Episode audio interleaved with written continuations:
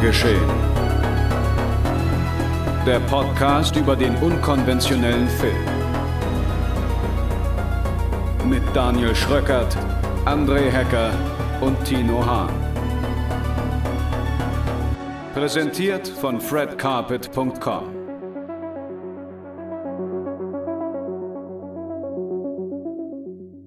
Seuchen, Wahnsinn, Gewalt und ein bisschen Porno. Und damit herzlich willkommen zur 44. Ausgabe von Genre Geschehen, meine sehr verehrten Damen und Herren. Und ja, an meiner Seite wie immer André Monchery Hacker.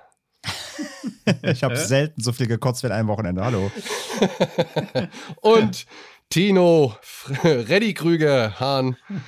Hallo. Mein Name ist der verschnupfte Daniel Schröckert. Wir heißen euch herzlich willkommen bei einer neuen Ausgabe Genre geschehen hier bei fredcarpet.com oder eben dem Podcast-Anbieter eures Vertrauens. Und ohne weitere Umschweife geht es in das heutige Programm. In der heutigen Folge verschlägt es uns mit The Sadness in eine alternative Realität in Taiwan, in der ein neuartiges Virus die Bevölkerung in brutale Bestien verwandelt. Bei David Cronenbergs Rabbit geht es dann zurück in die 70er. Wir ergründen Achselhöhlenparasiten und eine etwas andere Pandemie. Und mit Zombie 2, das letzte Kapitel oder auch Day of the Dead, schließen wir uns in George A. Romeros Untotenbunker ein. Viel Spaß!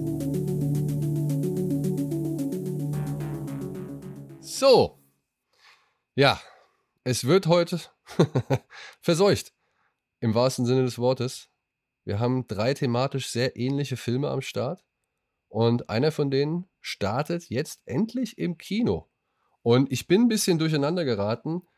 Er ist im Kino ungeschnitten, aber nicht mhm. im regulären Handel. Also wenn er, wenn er auf DVD und Blu-ray rauskommt, wird er geschnitten sein, beziehungsweise hat er noch keine Freigabe für die ungeschnittene Fassung. Oder habe ich das jetzt falsch mitbekommen? Nee, ist komplett richtig. Also ja? Cape Light ist ja der Verleih in Deutschland und die haben ja hart in der FSK ja hart um ihn gekämpft. Und die Kinoauswertung ist jetzt nach, äh, ich glaube, zwei Versuchen ungeschnitten, weil im Kino ja, äh, sag ich mal, lascher äh, gehandelt wird als im Heimkino, weil gesagt wird immer noch so quasi in der Kinokasse lässt sich schärfer kontrollieren als äh, quasi im Heimkino. Da könnten eben Kids einfacher an 18er Titel kommen. Und äh, deswegen hat jetzt die FSK der äh, Kauf- und Leihversion, die dann im April kommen soll, äh, tatsächlich keine Freigabe gegeben. Da geht Capelet jetzt über die Spio. Hm. Und deswegen wird er dann auch nicht quasi im freien Handel, also nicht im Mediamarkt stehen, sondern dann nur entsprechend im Cape Shop oder so zu haben sein. Mhm. Die Rede ist natürlich von The Sadness von Regisseur Robert Jabbas aus dem Jahre 2021. Den haben wir drei schon über diverse Festivals sehen können. Unter anderem beim Fantasy Filmfest. Wir hatten vorher nochmal, glaube ich, schon mal einen An Ansichtslink. Bei, in Siege ist er dann auch gelaufen. Da hat Tino ihn dann, glaube ich, geguckt. Da habe ich ihn zum ersten Mal gesehen. Und ja. zum zweiten Mal. Und auf dem Slash lief er ja auch. ja. Genau, und auf dem Slash lief er auch.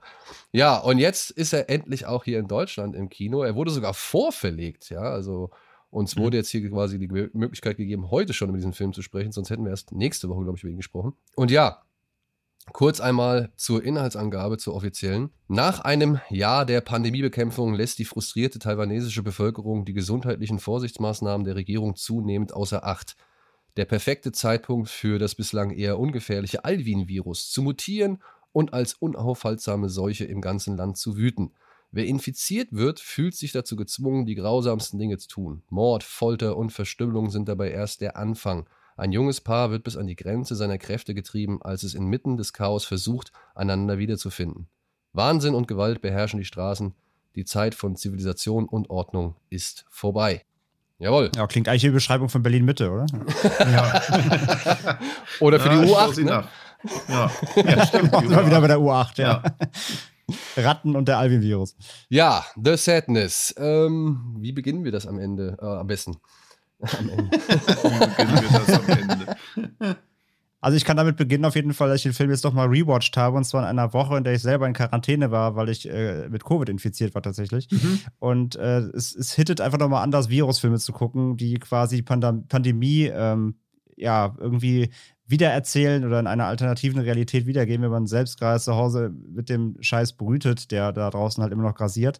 Es ist schon irgendwie weird, dass, dass ja, diese Themen jetzt ähm, ja so omnipräsent sind. Ne? Und es wirkt einfach nochmal anders, als wenn jetzt draußen alles wäre wie noch vor drei Jahren. Hm.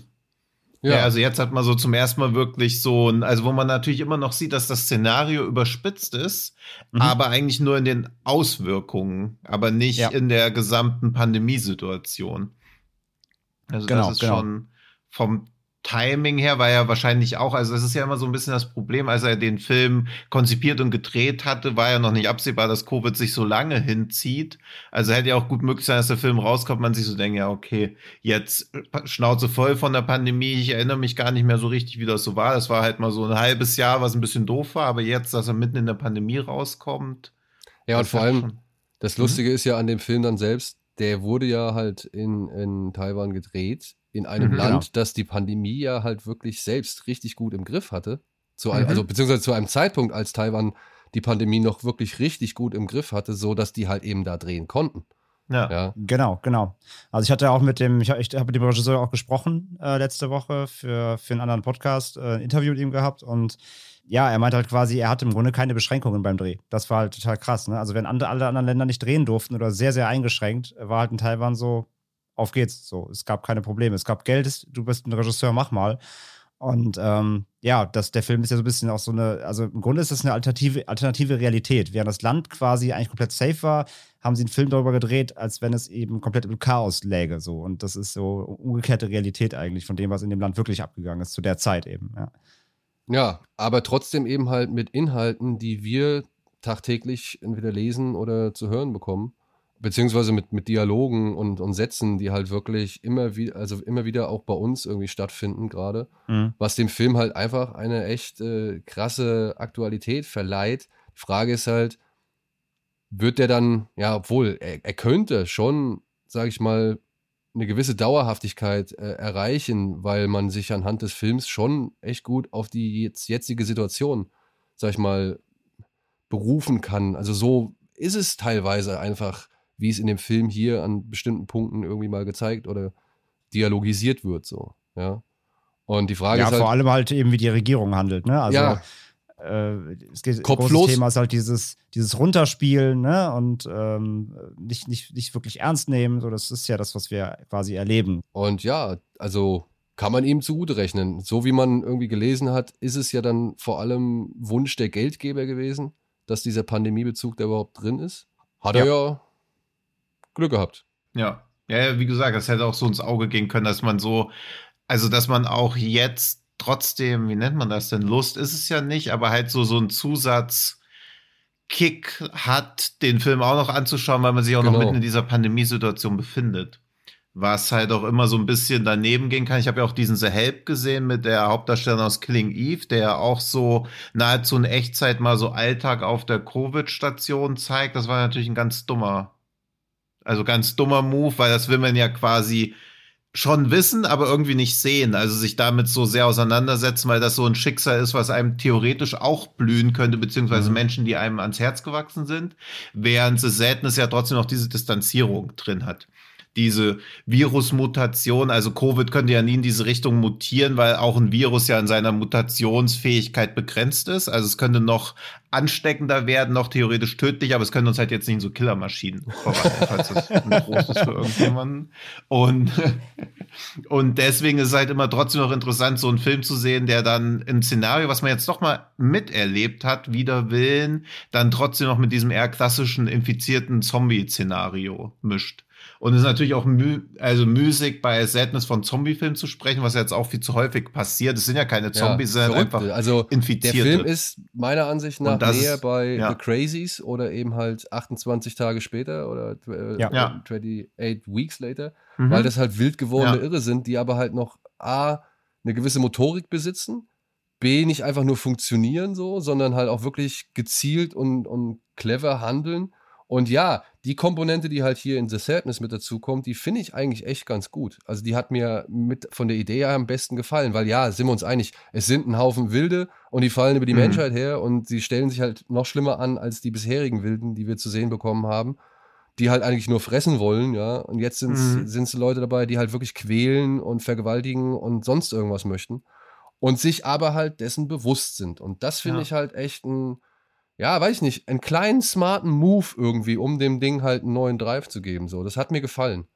Ja, ich finde halt, dass der Film da leider zu wenig draus macht, also wo er so ein Alleinstellungsmerkmal hat, weil beim ersten Mal habe ich es auch nicht wirklich gecheckt, weil es ja dann auch Originalfassung war mit englischen Untertiteln und es wird ja wirklich eigentlich nur in einem Nebensatz erwähnt, dass die sich dessen bewegt, also bewusst sind und dass deswegen der Film ja auch so heißt, weil sie ja dann auch immer traurig sind und quasi in Tränen runterlaufen, aber sie nichts dagegen tun können, weil dieser Virus oder dieser Drang, das zu tun, stärker ist als jegliche Menschlichkeit, die in ihnen geblieben ist. Also das genau. wäre schöner, wenn der Film das ein bisschen mehr ausgespielt hätte und dann ist man auch wieder in diesem Zwiespalt. Man will ja nicht, dass Filme einem so irgendeine Message so platt um die Ohren hauen, aber ich finde, bei The Sadness ist es schon ein bisschen zu subtil. Also, dass quasi alles wird explizit ausgespielt, nur diese USP, die er hat, um sich in diesem infizierten Genre ein bisschen von den anderen abzuholen und auch so eine moralische, ethische Note reinzubringen, die wird dann in so einem lapidaren Nebensatz abgefrühstückt. Und ich glaube, das ist halt der Effekt, weil er halt nämlich noch diese, diese Liebesbeziehung da in der Mitte des Films mhm. hat.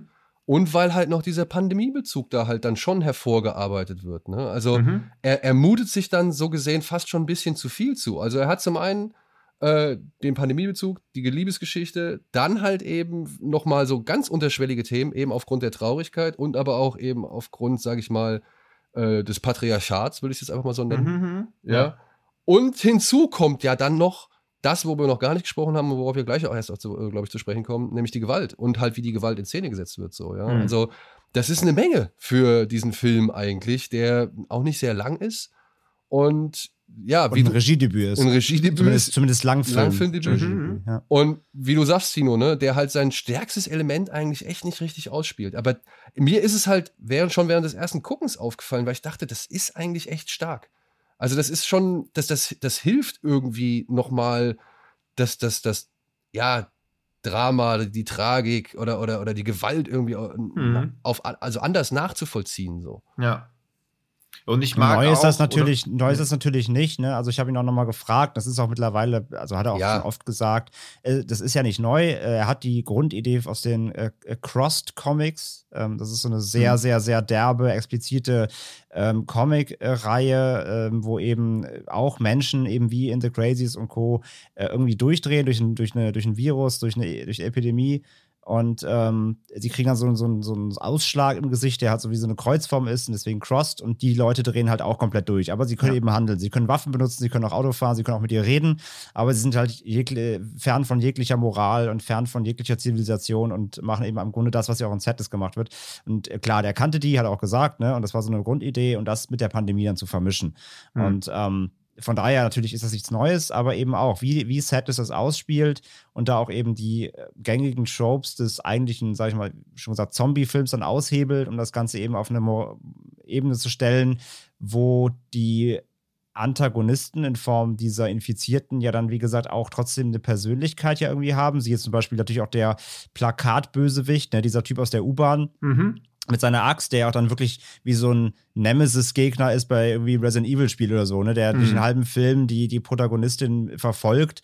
Ähm, das hat ja nochmal eine ganz andere Stellenwert. Das ist eben nicht irgendwie eine Masse aus einfach nur irgendwelchen Untoten, die da rumwandeln mhm. und zerfleischen, sondern ja. es sind ja wirklich Leute, die dich, äh, ja, die, die haben was mit dir vor, ne? Bewusst so. Ja, zwar, sie können nichts dagegen tun, es ist für sie ein Trieb, aber trotzdem sind sie sich ja in dem Moment bewusst, dass sie dich jagen, töten und Schlimmeres mit dir machen wollen. Und das ist ja nochmal eine ganz andere Intensivität so auch des, des Horrors dann dabei, ne? Dass die wirklich, äh, oder, oder auch allein diese, diese Szene, ich meine, der Film ist ja sowieso sehr, ich finde sehr episodenhaft fast erzählt. Mhm. Ne? Es gibt immer ja. so einen, einen, einen Spot, in dem was passiert und dann ist der beendet, dann geht es so zum nächsten, wie so ein Level, so fast schon, so es weiterspringt. Und ähm, dass du so die verschiedenen, verschiedenen Szenarien hast und dann auch diese, diese, diese, zum Beispiel die auf diesem äh, Basketballplatz, ne? dass da so dieser, dieser Sadismus so zelebriert wird und sowas, ne? Und, und in, einer, in einer Form so, dass diese Infizierten sich auch wirklich daran richtig aufgeilen, ne? Und, mhm. und, und die passieren, die machen die schlimmsten Dinge oder tun sich sogar selbst die schlimmsten Dinge an und lachen dabei und sind richtig fröhlich, weil sie es halt nice finden, so durch diesen Virus. Und das ist ja eine ganz andere Intensität, als jetzt, wenn, wenn ein Zombie kommt, da reden wir später ja noch drüber, über heute, heute in der Folge, äh, und zerfleischen halt einfach ein paar Leute, ne? Und ähm, bin ich schon bei euch, genau, das hätte man halt mehr rausstellen müssen. Um das noch mehr hervorzuheben. Aber gleichzeitig finde ich es aber auch eigentlich in Sadness gut, dass der Film sich aber auch zumindest erstmal, sag ich mal, im gesamten ersten Drittel sich nicht zu viel aufhält mit Erklärungen, sondern einfach direkt ziemlich schnell loslegt und dich auch erstmal in diese Welt reinstürzt, in dieses Chaos. Ähm, weil dann ist ja im Grunde, man hätte es besser verteilen können, denn der große Expositionstalk, der folgt ja quasi kurz vorm Finale und zwar in einer Szene äh, mit so einem Doktor, ne, der ja im den ganzen Film noch mehr retellt. Ähm, und das ist leider auch dann ein bisschen, ein bisschen simpel, ne? Und ein bisschen, bisschen schade und dröge. Das hätte man, finde ich, halt über den ganzen Film irgendwie besser verteilen können. Das hätte mir vielleicht besser gefallen, als dann einmal eine ganze Szene nur auf Exposition zu verwenden, die den Film halt nochmal erklärt, für all die es bis dahin nicht verstanden haben. Ich weiß hm. gar nicht, ob die Szene überhaupt notwendig ist.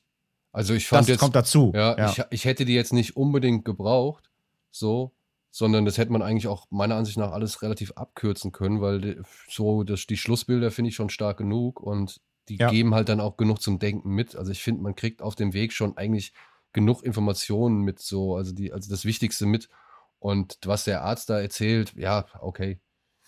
Also. Ja, aber das, also da mochte ich halt dieses, jetzt auch nicht so sehr Spoiler, aber wie kaputt die Hauptfigur an dem Punkt quasi schon ist und wie traumatisiert. Ja. Und man ja dann auch so ein bisschen nicht so wirklich alles aus ihrer Sicht sieht, aber man ja auch so bei dem Arzt denkt, okay, was der da erzählt, man ist ja schon sowohl als Zuschauer gewohnt, dass dieser Arzt wahrscheinlich jetzt auch kein strahlender Held sein wird, sondern dass da auch irgendwas im Argen ist. Aber man sieht es auch aus ihrer Wahrnehmung, dass sie gerne natürlich möchte, dass sie ihr hilft, aber sie misstraut ja inzwischen an dem Punkt schon jedem. Also das mit dem Arzt fand ich beim ersten Gucken auch ein bisschen ambivalent, wo ich so dachte, boah, jetzt kommt auch noch das, also so als dass auch noch das Trope bedient wird, aber beim zweiten Gucken fand ich das auch stark, weil er ja auch im Prinzip dieses völlig hoffnungslos alles macht, auch so seinen hippokratischen Eid mehr oder weniger quasi ignoriert, aber ja trotzdem versucht, das Richtige zu tun. Also der ist wenigstens so die einzige tragische Figur in dem Ganzen, weil alle anderen, die Hauptfiguren sind halt unschuldig in den Schlamassel geraten.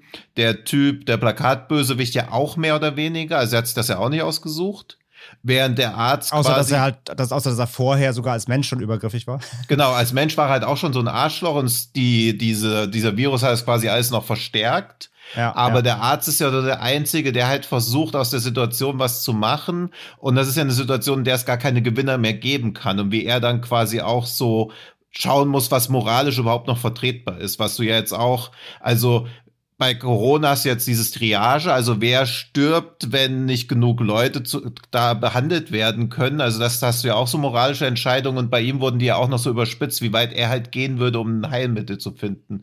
Deswegen fand ja. ich das auch alles ein bisschen zu plakativ, aber in dieser Tragik schon stark auch. Ja, ja, vielleicht ist es auch die Figur des ja, des, des typischen Wissenschaftlers in so einer Situation, ja, der halt dann, ja. der, der halt dann auch eine Grenzübertretung macht, die dann revealed wird und du bist so, oh, der ist okay. Ja, du, glaub, du, denkst erst, du denkst erst quasi, am Anfang denkst du erst der Vernünftige in dem Szenario, dann merkst du, ja, okay, fuck, er ist auch schon drüber. So.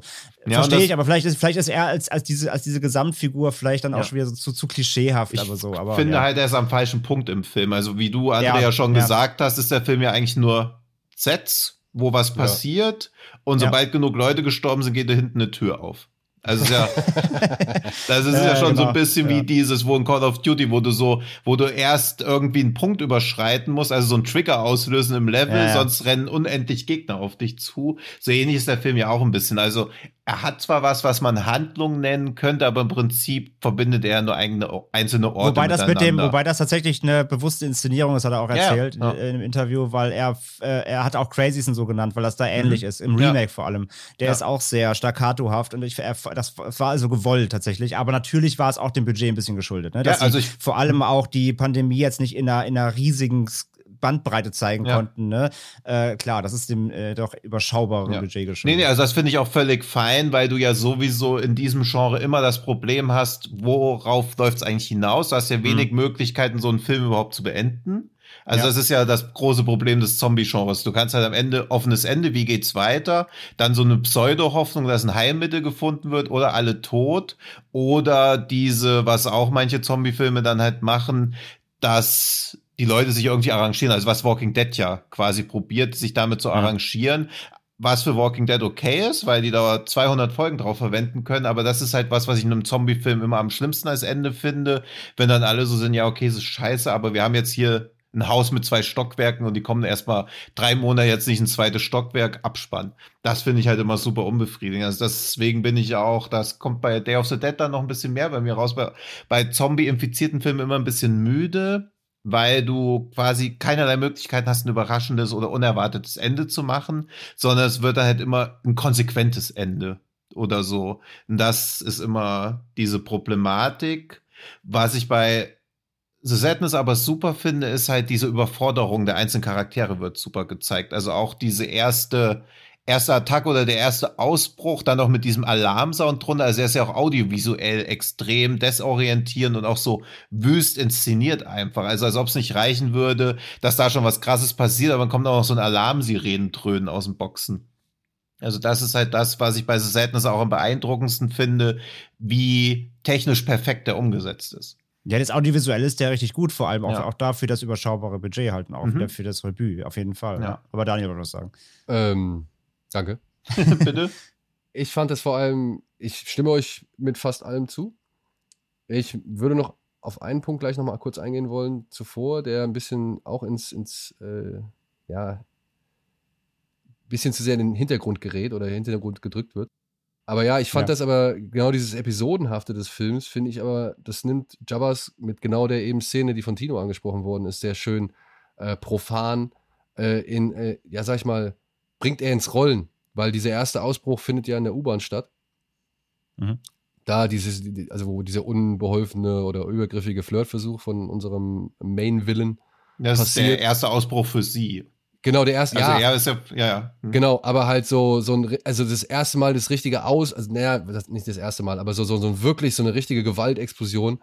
Und ich fand das cool, dass man halt, dass er das halt so aufgreift, von wegen, du steigst hier in die U-Bahn ein, ja, äh, Anspannung baut sich auf, Anspannung wird entladen, es kommt zum absoluten, weiß ich nicht, zum, zum absoluten Blutpolka und äh, ja.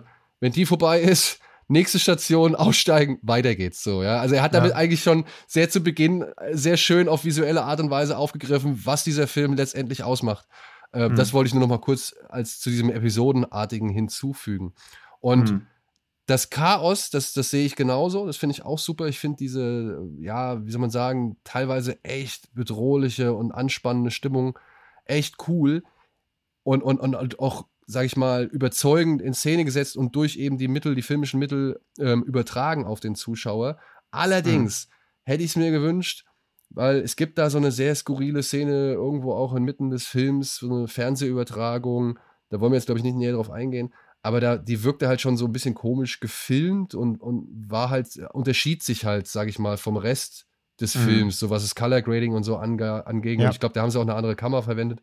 Und Trotzdem gab es in diesem Moment, der so skurril wirkt, eine, eine Idee beziehungsweise eine Sache, die mir halt wirklich aufgefallen ist, weil sie markieren ja hier und da im Film schon mal, woran man solche Verrückten oder Befallenen erkennt oder Infizierten erkennt. Mhm. Und da hätte ich da, da ist mir dann bewusst geworden, fuck, das ist eigentlich wahr. Weil, oder beziehungsweise das ist eigentlich auch nochmal richtig, ein richtig schöner Ansatz, der halt nicht weiter ausgespielt wird, weil man halt, ja, letztendlich nicht sagen kann, okay, ist das jetzt eine Träne, ist das eine Schweißperle, bist du jetzt einfach nur nervös oder bist du schon infiziert oder bist du letztendlich einfach nur gewaltgeil und nutzt jetzt hier mal die Gelegenheit, mit all den Irren irgendwie da auch auszurasten, mhm. ohne dafür zur Konsequenz gezogen ja. zu werden, so, ja. Das fand ich halt einen spannenden Punkt, der ein bisschen zu kurz kommt, so, weil, weil mhm. eigentlich relativ klar gemacht wird, dass es dann doch immer mal wieder nur Irre sind oder beziehungsweise nur Infizierte sind. Ja. Und so ein bisschen die Ambivalenz ausbleibt. Und dann noch kurz hinzugefügt, ein bisschen Liebe, Liebe für das äh, The Crazies Remake. Das finde ich nämlich wirklich auch gelungen. Das finde ich eine der besseren Remakes, die es irgendwie gibt. Ich mochte den von der Atmosphäre her und vom, vom Dings. Und ja, ich finde, da kann man den Film wirklich mit The Sadness vergleichen. Also beziehungsweise lässt sich The Sadness deutlich mit dem Remake vergleichen. Ein bisschen ablesen, ja. Also man merkt auf jeden Fall, dass es einer seiner Filme ist, die er mag so, und das ein bisschen ja. Einfluss hatte. Ähm, auch, also ich gebe dir vollkommen recht, es stimmt, auch da wieder so eine Chance verpasst, ähm, diese ganze Frage aufzuwerfen, weil es gibt ja auch, ne, es gibt ja Dialoge im Film, so nach dem Motto, so von wegen, ne, im Grunde bist du auch nur so gewaltgeil wie ich und sowas. Ne? Es wird ja deutlich angesprochen, aber genau das eben, dass dann Leute auch wirklich quasi von sich, von sich aus ohne Infektion anfangen, Gewalt auszuüben, weil es eh quasi jetzt egal ist, das wird halt nicht so richtig aufgegriffen, das stimmt. Also da, da ja, verpasst jetzt nochmal so eine gesellschaftliche Komponente ja deutlich deutlich, deutlicher hätte machen können, sag ich mal. Ähm, und noch eine Info zu diesem ganzen U-Bahn-Ding.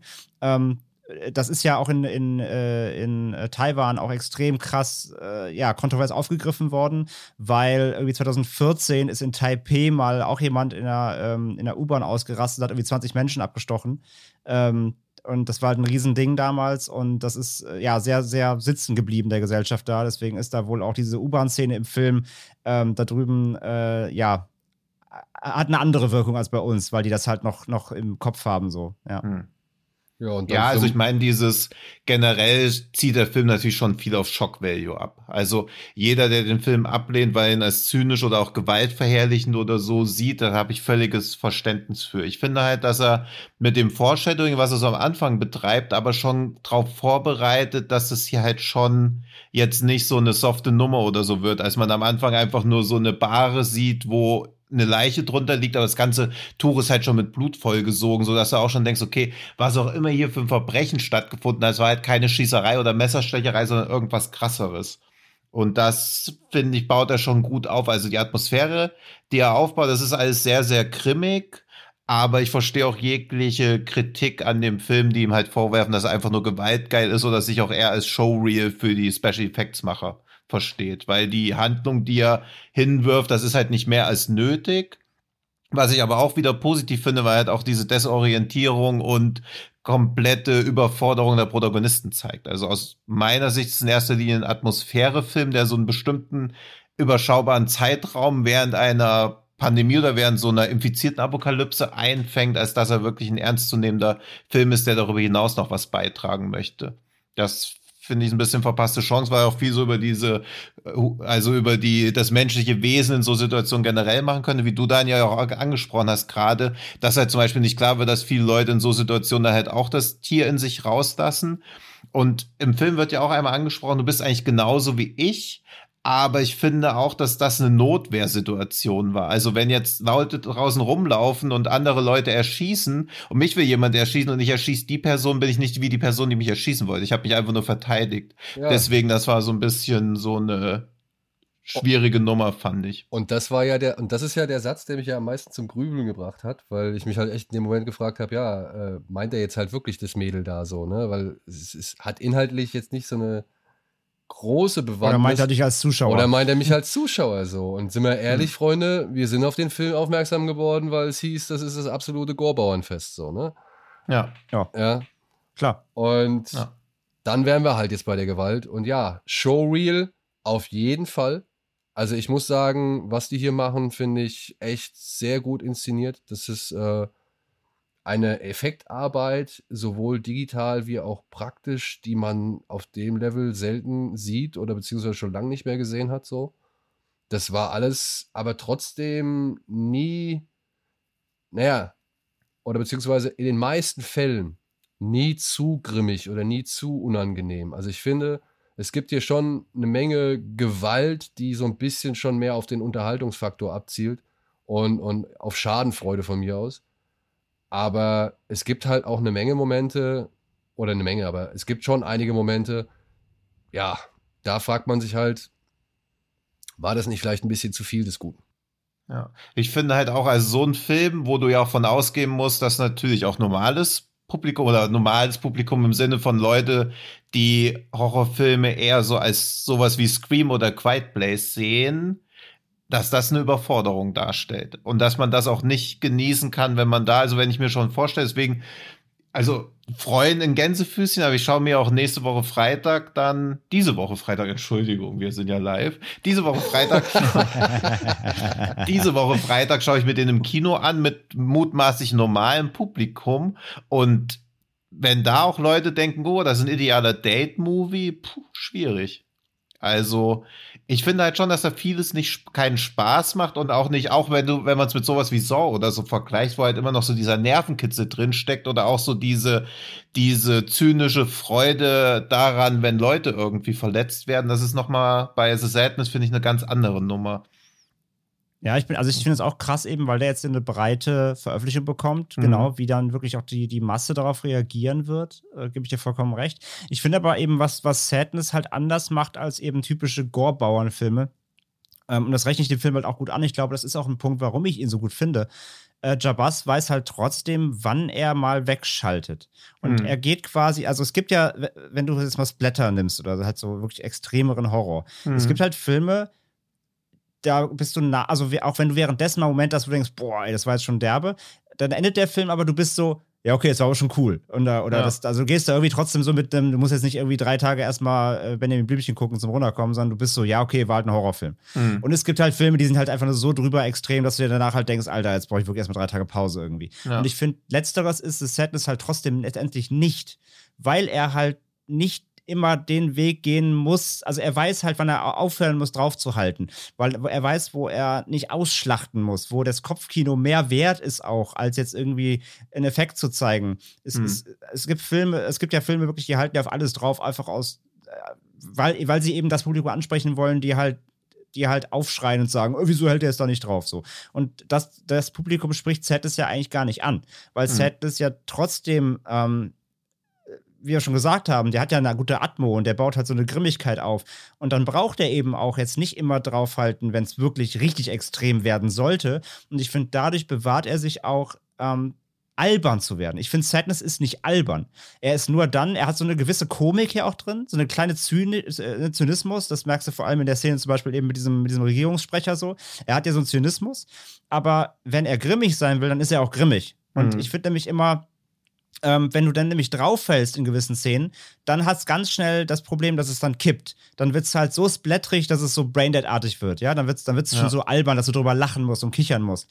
Und ich finde, diesen, diesen letzten Schritt bewahrt sich Sadness. Und ich finde, dadurch ist er auch ein effektiver Horrorfilm. Mhm. Und er wird nicht so albern, dass du denkst, ja. oh, okay, der Effekt war jetzt lächerlich irgendwie. Ne? Und, und ich finde, das macht er stark. Und es mhm. gibt dann Momente halt, die bleiben wirklich halt ähm, nur fürs Kopfkino. Und die sind dann auch effektiver, als wenn ich es sehen würde. Ja. Finde ich halt. Weil ich, weil ich mir das nur vorstelle, ich habe dann vielleicht auch eine Soundkulisse dazu, eine, eine, eine wirklich aufgebauschte, ähm, aufgebauschten Score. Und dann ist das viel unangenehmer, als wenn ich jetzt einen Effekt sehen würde, wo ich mir denke, ja, okay, komm, das ist halt, ne, ich sehe halt, dass es ein Prop ist, das ist irgendwie ja. albern, lächerlich. Und das, finde ich, macht der Film sehr gut. Finde ich auch, dass durch diese technische, inszenatorische Brillanz bleibt ja halt wenig Distanzierungsspielraum, weil man nie sagen kann, öh, das war jetzt ein scheiß Effekt oder öh, das Blut ist zu rot oder zu ja, dunkel. Genau. Also du hast halt keinerlei Möglichkeit, dich rauszuziehen. Im Kino ist es ja auch immer deutlich lauter und ich fand diese, also äh, diese, ja, das Sounddesign finde ich halt echt sehr, sehr stark. Ja. Und das Einzige, wo man sich, glaube ich, als Publikum so ein bisschen auch so als Schutz distanziert ist, dass ja halt wenig passiert, dass man halt auch wieder ein bisschen Schwierigkeiten hat, sich mit dem Protagonisten zu identifizieren, obwohl auch das im Rahmen des Genres oder im Rahmen sonstiger Vergleichswerke oder so auch manierlich macht. Ist okay. Also das ist ja ein Problem, was viele Filme haben, wo du so denkst, ja, okay, jetzt so richtig mit den Figuren mitleiden tue ich nicht, aber man empfindet hier immerhin Sympathien und möchte auch nicht, dass sie in irgendeine Scheißsituation reinkommen. Und das ist ja auch schon mehr, als man über 60, 70 Prozent anderer Horrorfilme sagen kann. Also man hat hier nicht diesen Slasher-Zynismus, dass man fünf Leute sieht, wo man so hofft, hoffentlich seid ihr schnell tot. ja, das stimmt. Also die sind, ich habe es zweckdienlich genannt, ne? Also ja, genau, fand, ja. Ja, also die, wie gesagt, ich mochte die beiden so, aber mhm. den Überraschungseffekt, den er mit ihm aufbauen möchte, den, der ist ja leider ein bisschen, weiß ich nicht, offensichtlich. Der wird mhm. auch zu früh leider schon ja. revealed, zum mehr oder weniger. Ja. Und, und bei ihr, wie gesagt, also ich gehe mit ihr mit so, aber ja, mein Herz hängt jetzt auch nicht wirklich an ihr dran. Nee. Ich möchte aber trotzdem noch einmal hinzufügen, was ich halt schon denke, dass, ja, das ist alles qualitativ hochwertig und, und ich finde, es ist auch nicht in diesem übertriebenen Maße irgendwie abstoßend oder irgendwie, wo man sich denkt, ach Alter, das machst du doch jetzt nur um des Schockens willen so. Obwohl manche Szenen halt schon dieses, Alter, das machen die jetzt wirklich, ähm, Gefühl haben. So. Und das finde ich halt schon, Klar, ja. das, das finde ich halt schon erstaunlich so, dass man sich halt schon hier und da fragt, immer, was, okay, wie, was macht er jetzt? Oder was wird hm. er jetzt noch präsentieren? Oder wie weit wird er jetzt noch gehen?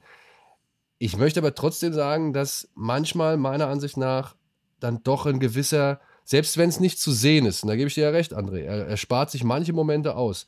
Dennoch schwingt in genau solchen Momenten auch immer noch manchmal eine gewisse Form von Sadismus mit, so irgendwie. Also ja. das ist, das, Absolut, klar. Das ist eine Spur zu, weiß ich nicht. Also es ist einfach auch eine Spur zu falsch, weil es halt auch gerade immer dann vor allem dann Szenen sind, die in Verbindung mit Gewalt gegen Frauen stehen, so und ähm, da man sich schon fragen kann, hm, ich hätte es jetzt auch bei jemand anderem irgendwie akzeptiert, so dass das heftig ist.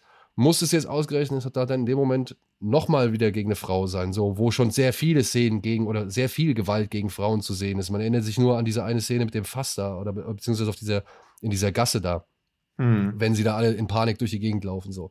Und ja, also wie gesagt, manchmal schwingt da so ein gewisser Sadismus mit, den der Film meiner Ansicht nach nicht braucht, der, den, den, den Jabbas nicht nötig hat, so.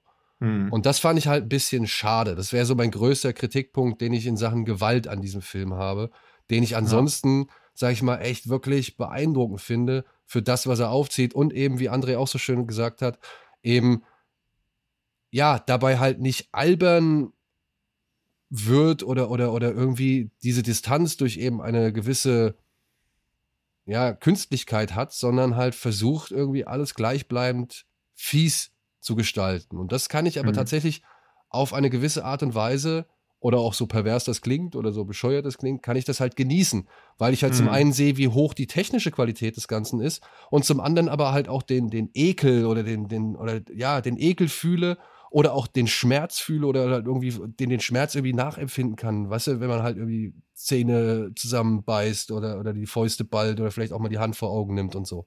Also, mhm. das sind ja alles schon Qualitäten, die ich insofern als ja, Genuss oder zumindest Unterhaltung oder ja, weiß ich nicht, Faszination von mir aus oder, oder gesteigertes mhm. Interesse bezeichnen kann. Und da, wie gesagt, fand ich es halt einfach ein bisschen schade, dass der Film manchmal doch so tief geht. So. Ja. ja, wie gesagt, halt, das, also die sexualisierte Gewalt ist ja eh so mit das, das Gröbste an dem Film. Das ist ja auch das, was ihn von vielen anderen Horrorfilmen wieder abhebt. So. In normalen Zombie-Filmen passiert das halt nicht so, weil hier eben diese, diese Virus-Variante, die dann eben die Menschen dazu werden, dass sie diesen ja, Tieren quasi natürlich das mitbringt. Ähm, das ist ja in den Cross-Comics auch so quasi das, was mit am verpöntesten ist, weil es da eben genauso ist. Da gibt es auch eben extrem viel sexualisierte Gewalt. Und ja, die richtet sich halt meist leider gegen Frauen. Das ist absolut richtig. Es gibt zwar auch Szenen in Sadness, wo quasi auch sexuelle Gewalt an, an Männern praktiziert wird, aber leider ist es meistens gegen Frauen, das stimmt. Und ob man das dann immer wieder auch hervorstellen muss, ist halt dann wieder die Frage. Oder ich, ich verstehe auch jegliche Kritik wiederum. Mhm. Aber eben, was ich dem Film halt wieder trotzdem gut, gut heiße, ist eben, dass er auch dann eben in den drastischsten Szenen eben, wie gesagt, nicht die Kamera auch noch draufhalten muss. Weil das finde ich halt eben, ist das immer das, wenn andere Filme, die das überschreiten, dann, dann ab dann haben sie quasi auch für mich immer so den Moralkompass völlig verloren. Und ich finde, den hat Jabas immer noch so halbwegs drauf, so trotz allem. Ja. So, mhm. Das, das, das finde ich trotzdem, muss man da ganz klar sagen. Und ich meine, wenn wir über die Gewalt sprechen, und ja, wir haben über den Film natürlich auf Letterboxd als erstes gelesen, weil die Leute angefangen haben, oh mein Gott, ich habe jetzt hier einen Taiwan-Film-Kino gesehen, sowas habt ihr noch nie gesehen, das sprengt wieder alle Grenzen so. Ähm, und ich meine, wir waren uns ja auch schon alle einig, das tut er halt nicht. Er sprengt nicht alle Grenzen. Aber es ist halt mal wieder ein Film, der halt von der Qualität halt her und das ganze Szenario ähm, so professionell und drastisch aufzieht, dass, es, dass du natürlich sagen musst, das ist halt ein knüppelharter Film. Hm. Ist das das Härteste, was man jemals auf einem in einem Film irgendwie gesehen hat, nein. nein. Aber das ist ja dann wieder auch das alte Horror-Gatekeeper-Problem, weil dann kommen halt wieder die Diskussionen. Ich freue mich ja schon drauf, wenn, wenn er jetzt im Kino dann auch lief und im Heimkino vorhanden ist. Ja, es wird wie Diskussionen geben. Aber ah, das ist doch nicht hart. Guck doch mal den zweiten Human Centipede und so eine Scheiße. Also dann, dann fangen wir ja wieder an über kleinteilige. Ähm, das ist ja dann wieder dieses, dieses typische viel Horror-Gucker-Ding, ja, dann wird wieder auf, aufgewogen, so, ja, aber da sehe ich aber das und da wird die Kamera aber da drauf gehalten, das ist in, das wird in Sadness ja wieder weggeschnitten ja. und so weiter. Und dann sind wir wieder im Bereich, aber dann reden wir nicht über, über den Film oder über die Wirkung des Films, über die Atmosphäre, über das Gesamtkonzept, dann sind wir wieder nur bei, wer, wo, wer zeigt halt die drastischeren gore Ja gut, aber das ist ja eh so das, nur so eine Bubble-Diskussion. Genau, und das meine also. ich ja, aber das, das, das, wird sich, das wird bei Sadness eh wieder kommen, aber das ist ja völliger Bullshit auch. Das interessiert ja auch am Ende des ja. Tages keine Sau. So, ja, es gibt härtere Filme, was was so irgendwie Splatter angeht oder wo halt mehr draufgehalten wird. Aber sind das die besseren Filme? Sicherlich nicht in meinen Augen so. Ne? Also deswegen mhm. meine ich halt, Sadness ist halt ein Horrorfilm und nicht nur ein Film, der einfach nur durch die derbsten ähm, Szenen, die man irgendwie sich ausdenken kann, schocken will. Ja, er will provozieren, aber er ist nicht nur deswegen inszeniert. So, das ist das halt das Ding und das ist das ist der Unterschied, was halt so Sadness dann am Ende des Tages zum Film macht. Den gucke ich, bin dann auch so, boah, das war heavy, aber ich hatte auch irgendwie eine gute Zeit auf eine Horrorfilmart und bin halt nicht wie bei solchen absoluten Sickos danach so, okay, das war jetzt fast nicht mehr auszuhalten. So. Und das ist der ja. Feind, der so die, der, der, das ist natürlich ein sehr schmaler Grad, über den wir reden. Und es gibt natürlich auch Massenpublikum, die solche Filme einfach sonst nicht kennen und die das bei Sadness auch sagen werden, das war mir too much und das ist auch völlig fein. Ne? Das sage ich ja überhaupt nicht, darum geht es ja nicht. Ich meine, wir reden jetzt hier auch in unserem Genre-Kosmos auch normal. Ähm, das ist völlig, völlig fein, aber wir, deswegen, das muss einmal auch nochmal klargestellt werden. So, nein, es ist nicht der härteste Film aller Zeiten, aber das ist auch dann doch wieder so eine, so eine Grundsatzdiskussion, in der du dich dann, wie gesagt, in so einer Bubble verlierst. Und darum geht es hier halt überhaupt nicht. Es ist halt ein Horrorfilm und der ist sehr gut gemacht. Punkt. Und ich würde trotzdem sagen, also ich würde dennoch sagen, er, er, ist wieder so ein schöner Schub. Er ist wieder so ein bisschen, ja. wo man sagt, okay, hier, guck mal das ist qualitativ machbar, das ist äh, inszenatorisch machbar, das ist irgendwie ein neues, äh, weiß nicht, ein neues, neues Level an Intensität, das ist mal wieder eine andere Idee. So. Er findet das Rad ja. nicht neu, das will man gar nicht erzählen, so, aber er poliert es halt einfach mal wieder richtig gut auf, beziehungsweise fährt es ordentlich genau. durch die Blutwaschstraße. So. Also das ist. ja, weiß ich nicht. Also ich, ich will auch nicht den Film in alle, in, alle, in alle Himmel loben, so, oder jetzt sagen, das ist die neue Benchmark, so, aber das ist einfach nee, mal wieder. Nee weiß ich nicht, im Kampfsportbereich war es On Buck und dann war es The Raid so und jetzt ist es halt The Sadness, ja. Also, weiß ich nicht, das hm. ist einfach mal wieder so ein bisschen etwas, was Aufsehen generiert, eben aufgrund auch seiner doch guten Machart. Ja. Genau, und, und nicht nur, weil es eben heißt, wieder, ob man da sieht, da sieht man jetzt irgendwie, wie 80 Leute zerhackt werden. So. Nee, genau, ja. sondern er wird als, ich, ich kann ihn als Film loben und muss ihn nicht auf, auf einzelne Dinge reduzieren, die wieder nur für eine extreme Splatter-Fanbase da sind. Und das, finde ich, hebt den Film halt dann heraus aus der ganzen ähm, hart, härteren Horrormasse. So. Ja. Und ich meine, diese allein, dass er im Kino released wird, ist ja trotz allem, was man über Kinofilme oder Horrorfilme, die im Kino released werden, ein gewisses Qualitätsmerkmal oder ein gewisser mhm wie nennt man das? Und auch so Gatekeeper-Ding, dass man halt weiß, okay, jetzt kommt halt nicht so ein Jörg Ittenbach, wir haben ganz viel Pappmaché und irgendwelche Sachen angerührt, Film. Jörg, Jörg Ittenbach war gut der Mashup gerade auch. So, was habe ich gesagt? Jörg Ittenbach war guter Mashup oh. gerade. ja, okay. Neuer Hybrid. Ola, Ola, Ola, Olaf Buttenbach, ja. ja guter, guter Hybridregisseur. Und ich glaube aber auch, dass Leute, die im Kino reingehen, weil sie denken, hey, ein Horrorfilm im Kino habe ich mal wieder Bock und ja. halt so eher so, also das normal klingt immer so despektierlich, aber ich meine, der durchschnittliche Deutsch geht ja zweieinhalb Mal im Jahr ins Kino und wenn dann mal da gerade gedacht wird, hey, ich habe Bock auf einen Hörer Horrorfilm, ich glaube nicht, dass die Leute eine gute Zeit haben werden. Ich glaube schon, dass die ein bisschen verstört und überfordert rauskommen ja. und sich so ja. fragen, okay, warum sollte das mir jetzt Spaß gemacht ja. haben? Oder warum denkt jemand, dass ich sowas sehen wollen würde? Weil du ja auch Filme hast wie Halloween Kills, die ab 18 sind. Der ist ab 18 und dass die Bandbreite so groß ist, ist, glaube ich, nur Normalpublikum gar nicht bewusst. Ja, das stimmt, ja. Das würde ich auch sagen, aber ich ja. würde auch, glaube ich, sagen, wenn jemand nur zweieinhalb Mal im Jahr ins Kino geht, dass er sich nicht unbedingt The Sadness aussucht, sondern. Ja, ich glaube auch, dass, also, wie gesagt, das ist ja auch nicht das Problem des Films, sondern eher das Problem des Publikums, aber es ist genauso, deswegen fällt mir auch immer irgendwie Ketzig Blues würde ich jetzt gar nicht von der Gewalt oder so als Vergleichsmaßstab ranziehen, aber auch das ist ein Film, da kann ich niemandem sagen, guck den mal, der wird dir gefallen. Das ist halt so. Es sei denn, du weißt, welche Vorlieben er hat. Genau, oder auch wie so, als ob die Person auch auf so experimentellere Sachen steht, die einen auch so runterziehen und verstören. Und diese beifügenden Worte fehlen ja bei The Sadness irgendwie so ein bisschen. Also deswegen ja. bin ich gespannt und er läuft ja hier auch im UCI und es gab erst eine Vorführung um neun und inzwischen gibt es schon drei Vorführungen, weil die halt immer wieder, die nächste wird immer wieder ausverkauft und ich nehme auch mal davon an, dass das schon ein einschlägiges Publikum ist, was weiß oder ungefähr erahnt, was da passiert, aber ich glaube halt auch, dass da so ein bisschen Date Publikum drin ist, wo ich drauf ich sehr hoffe, weil das würde ich schon, also wenn da jemand denkt, hey, wir gehen da rein, es ist ein Auniger Date-Movie, da entsteht keine Beziehung draus. Gut, aber wenn sie reingehen und sie feststellen, naja, komm, machen lieber was anderes, ist auch okay. Vielleicht konzentrieren ja. sie sich dann mehr auf sich selbst. Ja, ja, oder halt diese moralische Frage, vor der man dann ist, wenn man zum ersten Mal jemanden trifft und die oder der P Person findet den Film richtig geil, was hält man dann davon? Weil das haben wir ja, glaube ich, auch alle, dass wir so einen Film wie The Sadness gut finden, gleichzeitig auch bei allen anderen Leuten, die, also ich denke jetzt auch, dass André verrückt ist, dass er den gut findet, aber gleichzeitig finde ich ihn aber auch gut. Also so diese Wertung, dass wenn man denkt, man selber kann am besten und ausgewogensten mit sowas umgehen und das auch so einordnen. Wenn man dann bei anderen Leuten denke, okay, also bei euch nicht, das war jetzt nur so ein Beispiel, aber wenn ich bei anderen Leuten denke im Kino oder auch, wenn ich da so Lachen höre im Kino an manchen Szenen, wo ich so denke, Alter, zum Lachen ist jetzt hier gerade gar nichts gewesen. Ja, wo, wobei, so das, das stimmt halt, das stimmt halt irgendwie dann doch wieder nicht, weil also ich habe die, hm. äh, ich habe die Woche jetzt ja nochmal geguckt eben zur Vorbereitung auf unseren Podcast und ja. ähm, ich war halt hier einquarantänt mit einer mit einer Freundin, wir hatten halt beide zusammen Covid und haben uns dann zusammen die Quarantäne durchgezogen ja. und äh, sie hat den halt mitgeguckt und sie musste halt, äh, sie musste halt mehrfach lachen. Aber so halt Übersprungshandlungslachen oder wirklich? Weil nee, nee, schon, weil sie halt meint, der Film wäre halt, der hätte halt so eine ganz fiese Zynis Zynismusader dabei. Und, äh, Klar, der Film ja hat die, sie nicht. Nee, nee, der Film hat die. Nein, aber, aber, aber, aber, aber, es stimmt ja. ja. es stimmt ja auch wirklich. Äh, ja. Der, der, hat halt so, so, eine, so eine ganz subtile Art, ab und zu so ein paar Spitzen zu verteilen. So. Also. Ja. Also ja, also würde ich jetzt auch mich nicht drüber streiten, aber das Lachen war mir da wenig und weil ich auch schön den Vergleich habe zwischen Sieges und Fantasy Filmfest Publikum und ich muss erneut feststellen, Deutsche sind innerlich einfach tot. ja gut, das, also das haben wir schon oft festgestellt. Während des gesamten Films keine Regung, nichts. Der wird einfach durchgesetzt, gesessen, dann ist der Abspann, Leute ziehen sich Jacke an, gehen raus. Ja, also. und, sa und sagen vorher noch kurz, ich muss kurz pinkeln. Ja. Und das ist die einzige Regung nach dem Film. Ja, also echt bitter. ja. Gut. So viel zum Thema. Ja, und ich gehe ja auch mit einem mit einer Normalsterblichen in den Film. Also ich berichte dann mal, wie der so ankam.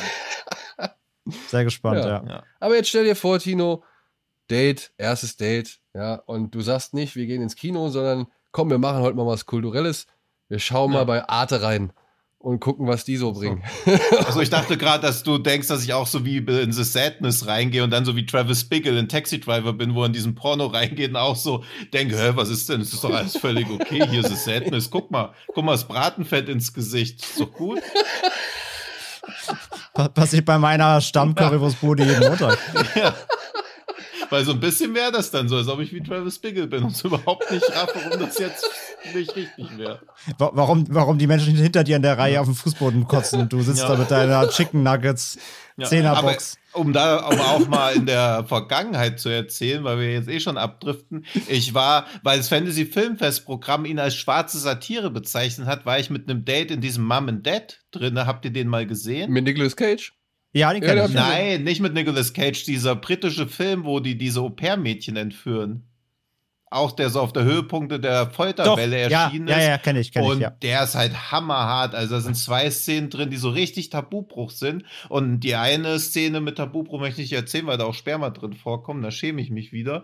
Aber die andere Szene beinhaltet, dass sie eine zerfallene verweste Leiche findet und dann immer kleine Teile der Leiche nach draußen wirft, in der Hoffnung, das hört jemand. Und dann will sie so eine rausgebrochene, es ist die Hälfte vom Gaumen mit noch ein paar Zähnen nach draußen werfen, da kommt Dad halt rein und dann versteckt sie diese rausgebrochene, verweste Gaumenhälfte mit den Zähnen in ihrem Mund. Ja, und da waren, also da ist mir zweimal richtig schlecht geworden in dem Film und da war ich zum ersten Mal mit einem Date drinne. Das ist und, ja wie ja. dieses geile verschimmelte Schnitzel bei Dread. Ja. So ähnlich. Aber da war ich auch so, wo ich so dachte, okay, also da habe ich angefangen, das Fantasy Filmfest Programmheft zu hassen. Aber war das ein erstes Date? Ja. Oh. Ja, ja, und, und, nach zehn Minuten war halt schon sexualisierte Gewalt. Ich glaube, es war ein, aus einem Oberschenkel rausgeschnittenes Stück Fleisch, mit dem der Vater masturbiert hat.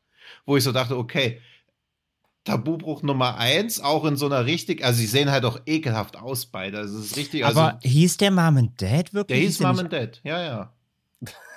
nee, und der Typ hat auch so Human Centipede 2 Bösewicht-Vibes. Also es war ja, richtig, ja, komplett, ja, ja. richtig niederträchtig, ekelhafter Film, auch mit einem verstörenden Ende, wo halt nichts, da war nichts zu lachen. Also es war einfach nur bitter, bitter böse und zynisch. Und da, also deswegen, Extremhorror fürs erste Date immer schwierig. Ja. auch wenn die Person Horror mögen sollte, weil das ja gleichzeitig auch immer so ein bisschen, was man halt so denkt, was, was angemessen oder opportun wäre. So. Gut. Noch, jetzt müsst ihr alle noch von einem gescheiterten Date erzählen. Und dann geht's weiter mit Arte. mit, mit Arte und Chill. Ge gescheiterte Dates im Kino? Ja, nee, generell. Also ja, im Kino auch. Macht er was anderes beim ersten Date? Vielleicht liegt es da. Vielleicht. Vielleicht. Fällt mir ad hoc nämlich nicht ein, dass ich im ersten Date irgendwie ins Kino gegangen bin. So. Tja, da und machst aber einen Film-Podcast. Richtig peinlich. Ja. Aber ich habe halt dann schon gewusst, dass man das eine vielleicht vom anderen lieber trennen sollte. Ja, ja. das sehe ich jede Woche bei Filmgorillas. ja, Moment. Wenn hm? das kein Grund zum Heiraten ist, ja bitte was dann sonst? Ja, natürlich, ja, ja, absolut. Also ich meine, dass, dass wahrscheinlich alle, die was mit Film tun, insgeheim neidisch auf euch beide oder auf eure Beziehung sind, ist ja wahrscheinlich offenes Geheimnis. Das äh, weiß ich nicht und wage ich auch nicht irgendwie ja. drüber nachzudenken. Aber, ja, aber was hat Silke denn zu Day of the Dead gesagt? Wie gut findet sie denn den auf ihrer Top 10 der Zombie-Filme? Nee, Moment, wir reden jetzt erstmal über Überfall der teuflischen Bestien. Ach so, sorry, Entschuldigung. Stimmt. Ja. Denn ja. auf Arte war äh, der zweite Film, ne, der zweite Langfilm von David Cronenberg zu sehen oder ist zu sehen. Er heißt im Original Rabbit. Heißt es so? Rabbit? Rabbit. Rabbit. Rabbit. Rabbit. Ja, es hat keine Hase. Ja, Rabbit stimmt, genau, ja. Rabbit äh, trug unter anderem den Titel Der brüllende Tod und war jetzt bei Arte unter dem Titel Überfall der teuflischen Bestien zu finden. Genau. Ich verstehe beide Titel irgendwie nicht. Ich auch nicht. Also brüllende Tod kann ich mir noch so halbwegs, aber auch das finde ich jetzt nicht so so titelgebend irgendwie und das Überfall der teuflischen Bestien schon mal gar nicht. Also teuflischen Bestie, wenn. Also, also der brüllende Tod bin ich beim Zahnarzt. Also den, den, Film verstehe ich das weniger. Naja, vielleicht ja. verstehen ja unsere Zuhörerinnen und Zuhörer den Titel ein wenig besser, nachdem ich ihnen die Inhaltsangabe vorgelesen habe. Die da lautet: Nach einem schweren Motorradunfall schwebt Rose zwischen Leben und Tod. Der angesehene Arzt Dan Keloid muss sie schnellstens operieren und wendet in der Not neue experimentelle Methoden an. Als Rose dann einige Wochen später aus dem Koma erwacht, wirkt sie unverändert. Die Hauttransplantation war so erfolgreich, dass Rose keinerlei Narben auf dem Gesicht davonträgt. Doch was noch keiner ahnt, Rose ist durch die Operation zu einem Monster geworden, das sich vom Blut anderer ernährt und diese mit ihrem Virus infiziert. Und es verwundert jetzt halt nur nicht, dass in diesen Zeiten Arte einen solchen Film ins Programm nimmt. Zumal innerhalb des Films, Tino und ich haben schon bei Kino Plus ein bisschen drüber gesprochen, innerhalb des Films oder im Laufe des Films auch nochmal eine Impfpflicht zum Thema wird. ja. Gleich der zweite Film, der anders gesessen hat während dieser Woche. Nur der kommt halt aus dem Jahr 1977, war wie ja. gesagt, glaube ich, der zweite Langfilm nach Shivers, hieß der Shivers? Genau, Shivers, ja. Ja. Und wäre beinahe nicht entstanden, wenn, wenn das äh, ja, produzierende Studio, diese kanadische Filmförderung, wenn die nicht so eine Art Trick gemacht hätten, beziehungsweise sich nicht auch hätten von gewissen Leuten wie Ivan Reitman und so haben überreden lassen. Die haben nämlich dann so ein Paketdeal gemacht, so dass Geld für, glaube ich, mehrere Filme, für drei oder fünf Filme ausgeschüttet worden ist. Und einer dieser Filme war halt dann Rabbit, mit dem Cronenberg, also das Geld, mit dem dann Cronenberg diesen Film machen konnte. Und lustig ist, das war dann genau der Film, der diesem Fonds oder dieser kanadischen Filmförderung zum ersten Mal überhaupt irgendwie Profit eingebracht hat, weil der so erfolgreich mhm. war an den Kinokassen.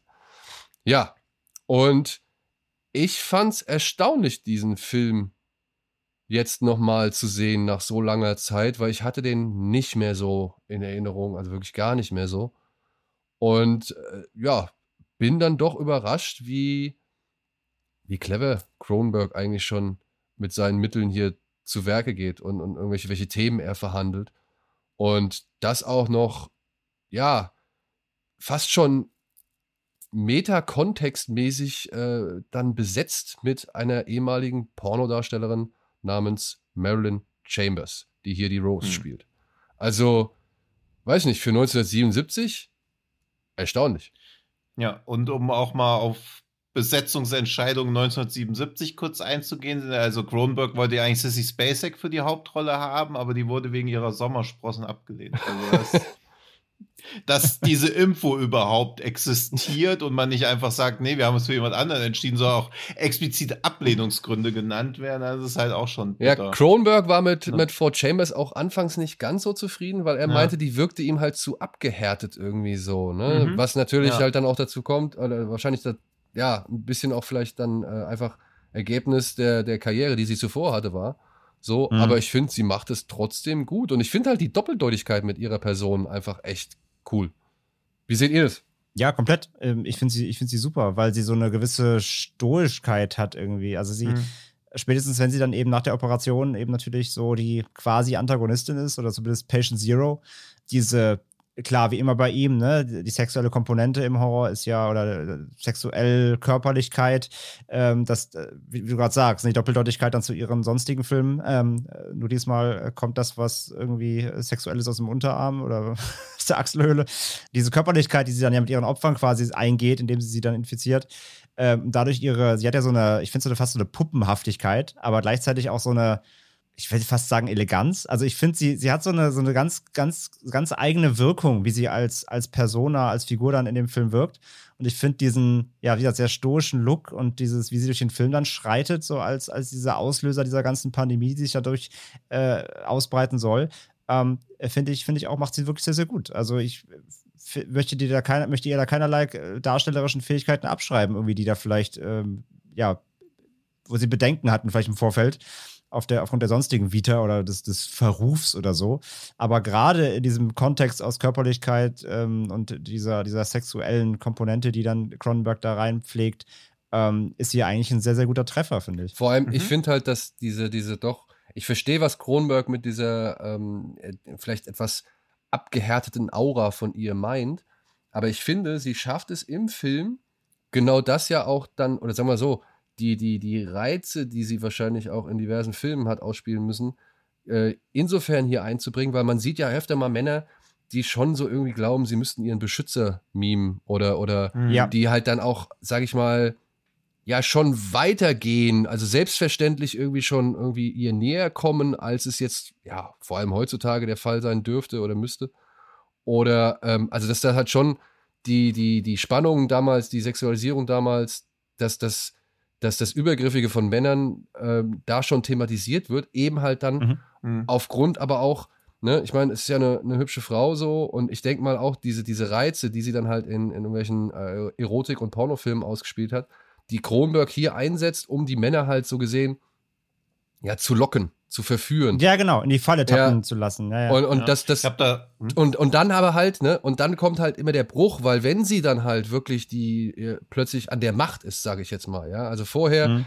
gibt sie sich ja so immer so ein bisschen unschuldig und, und hilfsbedürftig und oder versucht halt den, den, den Beschützerinstinkt oder sonst irgendwas in, in den Männern hervorzukitzeln. Und dann kippt das ja sofort und dann finde ich, steht ihr das richtig gut zu Gesicht, dass sie halt schon einfach genau eben so, so eine Art Dominanz ausstrahlt, ja, und, und wenn sie halt dann, äh, ja, eben Männern das Blut abzapft zum Beispiel.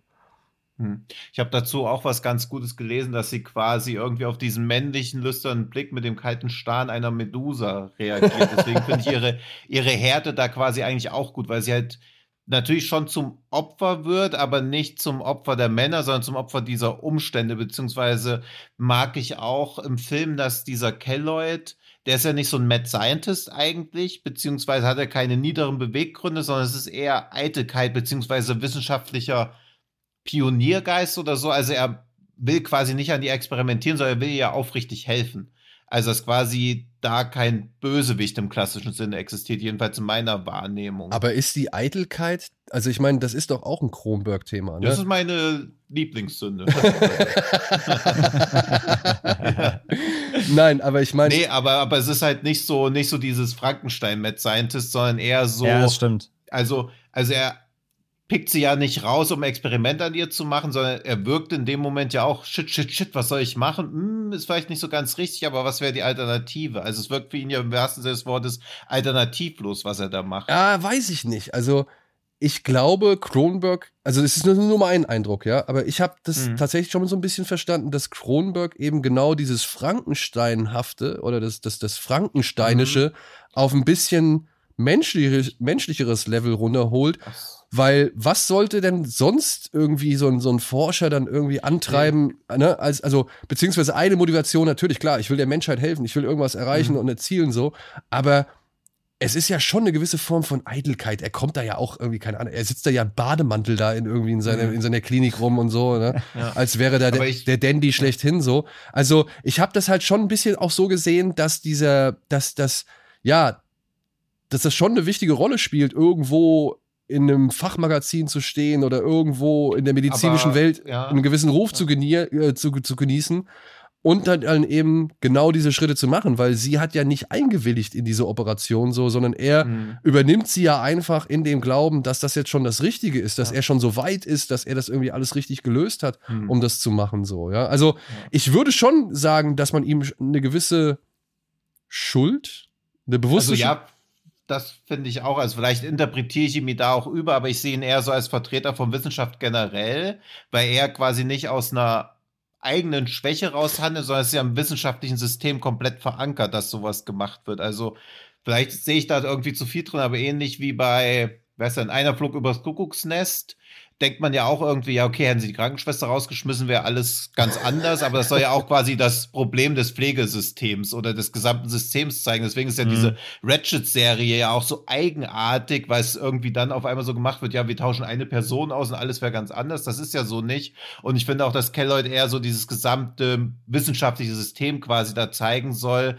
was eine Gelegenheit schon nutzt, um irgendwas voranzubringen weil in dem Zeitpunkt, wo der Film entstanden ist, ja auch sowas wie plastische Chirurgie gar nicht existiert oder auch sowas wie diese Stammzellforschung war ja auch noch gar nicht da. Also er macht da ja quasi auch komplett neue Felder auf und deswegen glaube ich, dass er Wissenschaft allgemein meinte und nicht nur ein Wissenschaftler, der quasi an einem eigenen Hö also Größenwahn oder so leidet. Das glaub, das, also ich glaube, ja, also da, da stimme ich dir zu. Also er soll schon irgendwie stellvertretend für was sein, so, ne? Also diese, diese hm. Hybris oder keine Ahnung was. Mhm. Ich, ich stehe ein bisschen zwischen euch beiden irgendwie. Also ich finde auch, er ist überheblich und er ist natürlich hält er sich für den Geisten irgendwie auf der einen Seite und ist so ein ist so der Playboy-Dog irgendwie und äh, schon so der Penthouse Penthouse-Arzt. Aber auf der anderen Seite ähm, bin ich auch bei Tino. Also es ist ja nicht seine Intention zu sagen, ich mache aus ihr jetzt irgendwie einen Freak oder ein Monster, sondern natürlich mhm. hofft er im besten Gewissen, dass es gut geht und dass er ihr hilft. Und offensichtlich hat es ja auch funktioniert. Also sie hat ja auch, ne, also ihr Gesicht ist ja quasi makellos wie vorher so quasi. Also an sich hat seine ähm, Methode ja funktioniert, nur sie hat halt einen Beigeschmack. Und das war ja aber nicht seine Intention natürlich. Also deswegen bin ich bei Tino, wenn er sagt, er ist kein Antagonist im Sinne eben von einem ähm, wirklich, dass er einen, eine, eine, oder Vorsatz irgendwie ein Experiment ähm, durchführt, wo er irgendwie schon im Hinterkopf weiß, dass das führt zu etwas Schlimmem. Aber natürlich trotzdem ist er größenwahnsinnig und will etwas machen, was eigentlich nicht erprobt ist und nimmt dafür auch Risiken in Kauf. Also es ist so ein bisschen beides, aber ich sehe ihn jetzt auch jetzt nicht als den Bösen des Films an. Also ich habe ihm schon so ein bisschen die Bösewichtrolle zugesprochen. Aber ja, ne? Also irgendwoher kommt es ja, ne? Also wenn der Wissenschaftler, Klar, wenn der Wissenschaftler jetzt nicht irgendwie gedacht hätte, ähm, ich krieg das hin mit meiner noch nicht ganz so wirklich erforschten Methode, hm. dann. Ja, ja, aber dann ist es halt, finde ich, eher ein Unfall, als, als halt ja. sein, seine Intention, ich, was Böses zu tun. Ja, oder, find, oder also, halt, er will, also er, es ist ja nicht sein Plan, eine Pandemie loszutreten, so sag ich mal halt, ne? Ja. Und das ist auch irgendwie, also Kronberg hat später ja auch zugegeben, dass also aus heutiger Sicht oder auch aus damaliger Sicht finde ich es halt total absurd. Er hat ja eine Szene gedreht, wo halt erklärt wird, was das überhaupt ist, dieser ganze Parasit oder was da so existiert. Und das sollte ja eigentlich neues Gewebe sein, um ihren zerstörten Darm zu ersetzen. Aber dann hat Kronberg gedacht, okay, die Szene schneiden wir raus und später gesagt, ja, das war natürlich ein Fehler, dass ich keine rationale Erklärung gegeben habe, was das Ding eigentlich ist. Aber ich finde, muss es das auch? Also ich meine, muss das sein? Nee, aber wenn da neues Gewebe wachsen soll, um ihren Darm zu ersetzen, dann fällt ja dieses, dass er ein böser Wissenschaftler ist, noch mehr weg, weil er wollte ja quasi ihren zerstörten Darm damit nur ersetzen und das Ding fängt dann an, unkontrolliert zu mutieren. Aber so denkt man halt ja, okay, er hat ja auch irgend so ein Shit eingepflanzt. ja, das stimmt, ja. Also, und das, dass das halt irgendwie wegfällt, weil es wird ja nie erklärt, was ist das so eigentlich für ein Ding? Das fehlt ja komplett, wo man sich so denkt, ja, okay, ich muss mir selber was hinbiegen. Und das ist bei Cronenberg-Filmen ja oft so, dass du halt viele Leerstellen hast, die du so selber irgendwie ausfüllen musst. Aber dass er da eine normale Erklärung hat und dann quasi, dass es mutiert, finde ich halt spannender, weil dieses Mad Scientist-Ding war ja 1979 wahrscheinlich auch schon ein bisschen Durch. müde. Ja. So, dass halt Wissenschaft außer Kontrolle gerät, finde ich halt irgendwie spannender, als dass eine Person da ja, wieder sich so stimmt. denkt, hihihihi, ich pflanze da irgendwas krasses ein, weil man sich ja dann auch so fragt, Dr. Giggles fuck, warum? macht eine Krone. Nee, ja, doch, not, not sure if Dr. Giggles oder Barney Geröllheimer wieder, ne? nee, aber gebe ich dir vollkommen recht. Also, das, das hatte ich auch gelesen, ich hätte das auch besser gefunden. Weil dann wirklich sagen könnte, okay, noch, noch mehr. Das waren alles gute Intentionen, die halt außer, aus dem Ruder laufen ja. und dann ist halt die Scheiße am Brennen.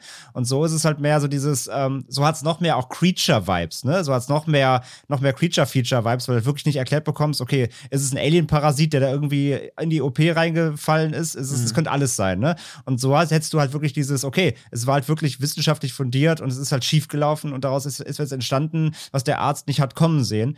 Das macht im Grunde schon auch für ihn als Charakterisierung fast schon wieder einen deutlichen Unterschied. Von daher, ja, ja die, die, Entscheidung ist schon irgendwie gewagt oder beziehungsweise mhm. weiß ich, aber sie bereut jetzt heutzutage, aber. War halt doch nur ein Schönheitschirurg, ne? Ja. Ja. Aber das nämlich auch, also das habe ich leider auch nur in der Review gelesen, das ist kein schlauer Gedanke von mir, aber das ist ja auch wie bei Nacht der lebenden Toten, wo du ja einen Schwarzen als Hauptfigur hast und der ist ja gesellschaftlich benachteiligt, genauso wie sie als Frau in der Gesellschaft und dass sie da genau wie bei Nacht der lebenden Toten auch nicht an dem Horror, der da eigentlich stattfindet, zugrunde geht, sondern auch der Gesellschaft an sich zum Opfer fällt, wie auch bei Nacht der lebenden Toten er dann von der Gesellschaft quasi erschossen wird und gar nicht durch die Zombies stirbt und sie ja auch eher daran zugrunde geht, wie die Gesellschaft auf sie reagiert. Das finde ich halt auch irgendwie noch ein spannender Punkt, der dadurch auch stärker rausgearbeitet worden wäre, wenn diese, wenn man nicht so, so sehr auf diesen Mad Scientist Plot irgendwie gehen würde oder darauf gedrängt wird von der Handlung. Aber so mit der eigentlichen, ja, wie soll man sagen, der eigentlichen Seuche, das fand ich schon mhm. ganz cool, was, was, äh, mhm. wie, wie, auch wie, wie spärlich das in Szene gesetzt worden ist. Aber ja. es hat dann doch ausgereicht, um halt ein gewisses Gefühl zu erzeugen. Und gerade mit den letzten Bildern, die wir hier natürlich nicht vorwegnehmen wollen, falls ihr die noch gucken müsst oder wollt, müssten. ja, äh, aber ne, aber gerade mit den. Unsere, unsere Episoden sind ja auch wie Watchlist. Genau. Quasi. Ist ja Pflicht. Ja, ja, ja, äh, ja absolut. Gerade mit den letzten Bildern fand ich, das fand ich, also wirklich, das war so klein und so wenig eigentlich. Ja, aber es sagt so viel aus irgendwie schon. Mhm. Ja. ja. Das, also diese, diese, ja, wie soll ich sagen, Normalität, die da plötzlich irgendwie so ein bisschen in Szene gesetzt worden ist, das fand ich einen starken, das fand ich einfach einen starken Schluss der dann halt mhm. auch, ja, ja, vielleicht schon prophetisch war, ne? Weil ähm, ja. Frau Chambers ist ja selbst tot aufgefunden worden in, in ihrem in so einem Wohnwagen-Trailer irgendwie. ich will das Ende nicht verraten, aber sie ist selber auch tot aufgefunden worden. Nein, aber äh, nein, aber ich meine, das, was im Film ja, zu ja, sehen nein. ist, ähm, ist der Hauptdarstellerin so schon, ist dann halt irgendwann im wahren Leben passiert. Das finde ich halt mhm. ähm, jetzt mal unabhängig von, wie das mit der Lösung des Films auf sich, äh, was es mit der Lösung des Films auf sich hat, sondern halt einfach, mhm. dass da halt ein ähnliches Schicksal irgendwie äh, stattgefunden hat. So, das ist schon irgendwie, weiß ich nicht, das fand ich, als ich das gelesen habe, jetzt im Zuge dessen, äh, dass wir den Film hier vorstellen, fand ich das schon mhm. krass. Also es ist einfach so, so da, da, läuft einem Schauer über den Rücken, so, wenn du verstehst, was mhm, ich meine. Ja. Ja. ja, ich finde ich find das ganze, ich finde die ganze Inszenierung des Schlosses sowieso super nihilistisch. Das ist so richtig dystopisch kalt. Äh, ja, wie kriegt mich jedes Mal, finde ich, finde mhm. ich irgendwie krass. Ja. Und sowieso auch, ich sagte ja schon zu Beginn, ne, auch wieder ein Film, der jetzt, obwohl er von 77 ist, heute jetzt aktuell wieder nochmal anders trifft, ähm, als wenn du jetzt vor, vor vier Jahren geguckt hättest oder so. Ja. Und ähm, Allein auch wenn da zum Beispiel diese Szene, äh, wo auch diese Kontrollen sind, ne, wenn diese Pandemie-Eindämmung im Gange ist, auch mit Kontrollen und Sicherheitsschleusen und dann da irgendwelche, diese Mülltransporter voller Leichen durch die Gegend da rumfahren und so, ne? Mhm. Das, das, das wirkt so anders heutzutage, wenn, doch, wenn man sich an die Bilder dann aus Italien erinnert von ja, vor ne? zwei Jahren. Ah, ne, ich die, musste wirklich an Italien denken. Wo die Pandemie so, ja, ja gerade im, im, im, richtig im Gange war vor zwei mhm. Jahren. Ähm, das war ja wirklich ähnlich. Das ist schon krass irgendwie. Ja, sehr, sehr falsch prophetisch. ja. ja. Aber trotzdem, ich glaube, wir sind uns einig, sehenswert, oder? Also, falls ihr die Gelegenheit ja, noch haben absolut. solltet. Also, ich glaube, man äh, sollte auch echt weniger, ich finde es auch eher ein Drama mit Horrorelementen als ein reinrassiger Horrorfilm, weil er halt schon, er ist schon trist, finde ich. Ja, ja, voll, also, sag ich ja. Also, ich, ja. ohne ihn da auch irgendwie inhaltlich zu vergleichen, aber erinnert mich auch ein bisschen an diesen Henry, der auch so eine un, hm. also so eine ausweglose Atmosphäre hatte, wo alles so nihilistisch war und auch so düster und dreckig und irgendwie ist ja auch der Himmel ist immer bewölkt oder so. Also es ist halt eine sehr, eine sehr beklemmende Atmosphäre, auch weil sie ja über lange Strecken auch damit hadert, dass sie das halt hat. Also es ist ja auch nicht so, dass sie dann so denkt, geil, ich habe so eine Seuche oder so, sondern sie hat ja da auch richtig mit zu kämpfen. Also es ist halt auch kein, kein irgendwie, wo sich über diese Krankheit, die man hat, irgendwie empowert wird oder so, sondern es ist halt einfach wirklich die ganze Zeit, die Kacke ist halt die ganze Zeit am Dampfen. Ja, sie ist nicht Species. Ich musste nee. an Species am Anfang denken. Ja, ja, ja, so, finde ja. ich auch. Ja, ja aber äh, sie ist dann halt eben nicht, äh, wie hieß die Dame damals? Äh, oh. Wer, wer, hat sie verkörpert? Oh. Natalie Henstridge? Ja, ich glaube ja, Natalie Henstridge oder so, ja. Natascha, glaube ich. Natascha, Natascha Henstridge. Natascha Henstridge, genau. Ja, genau.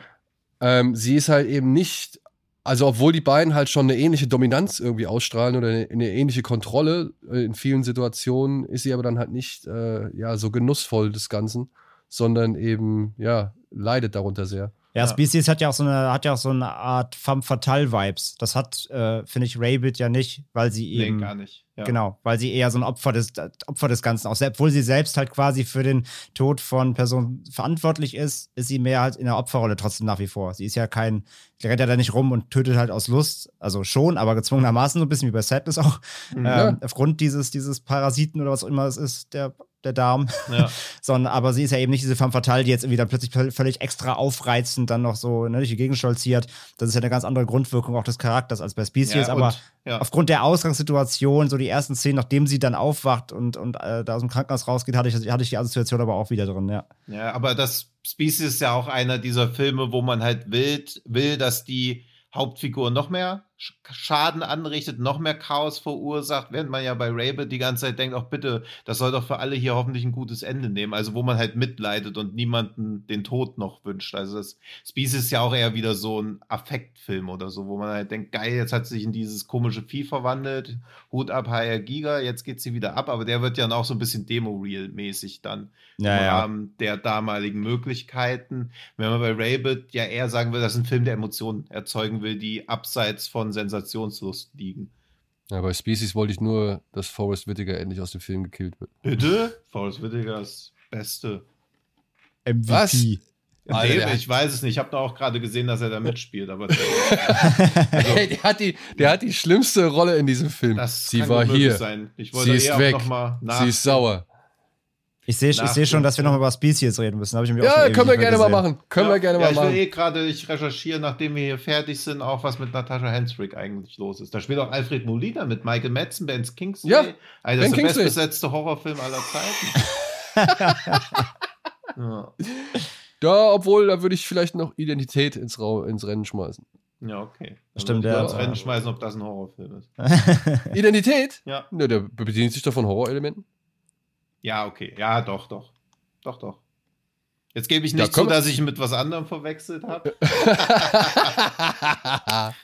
So, okay. okay. Dann Aber, ja. wird es Zeit, das letzte Kapitel dieser Sendung aufzuschlagen. Ja.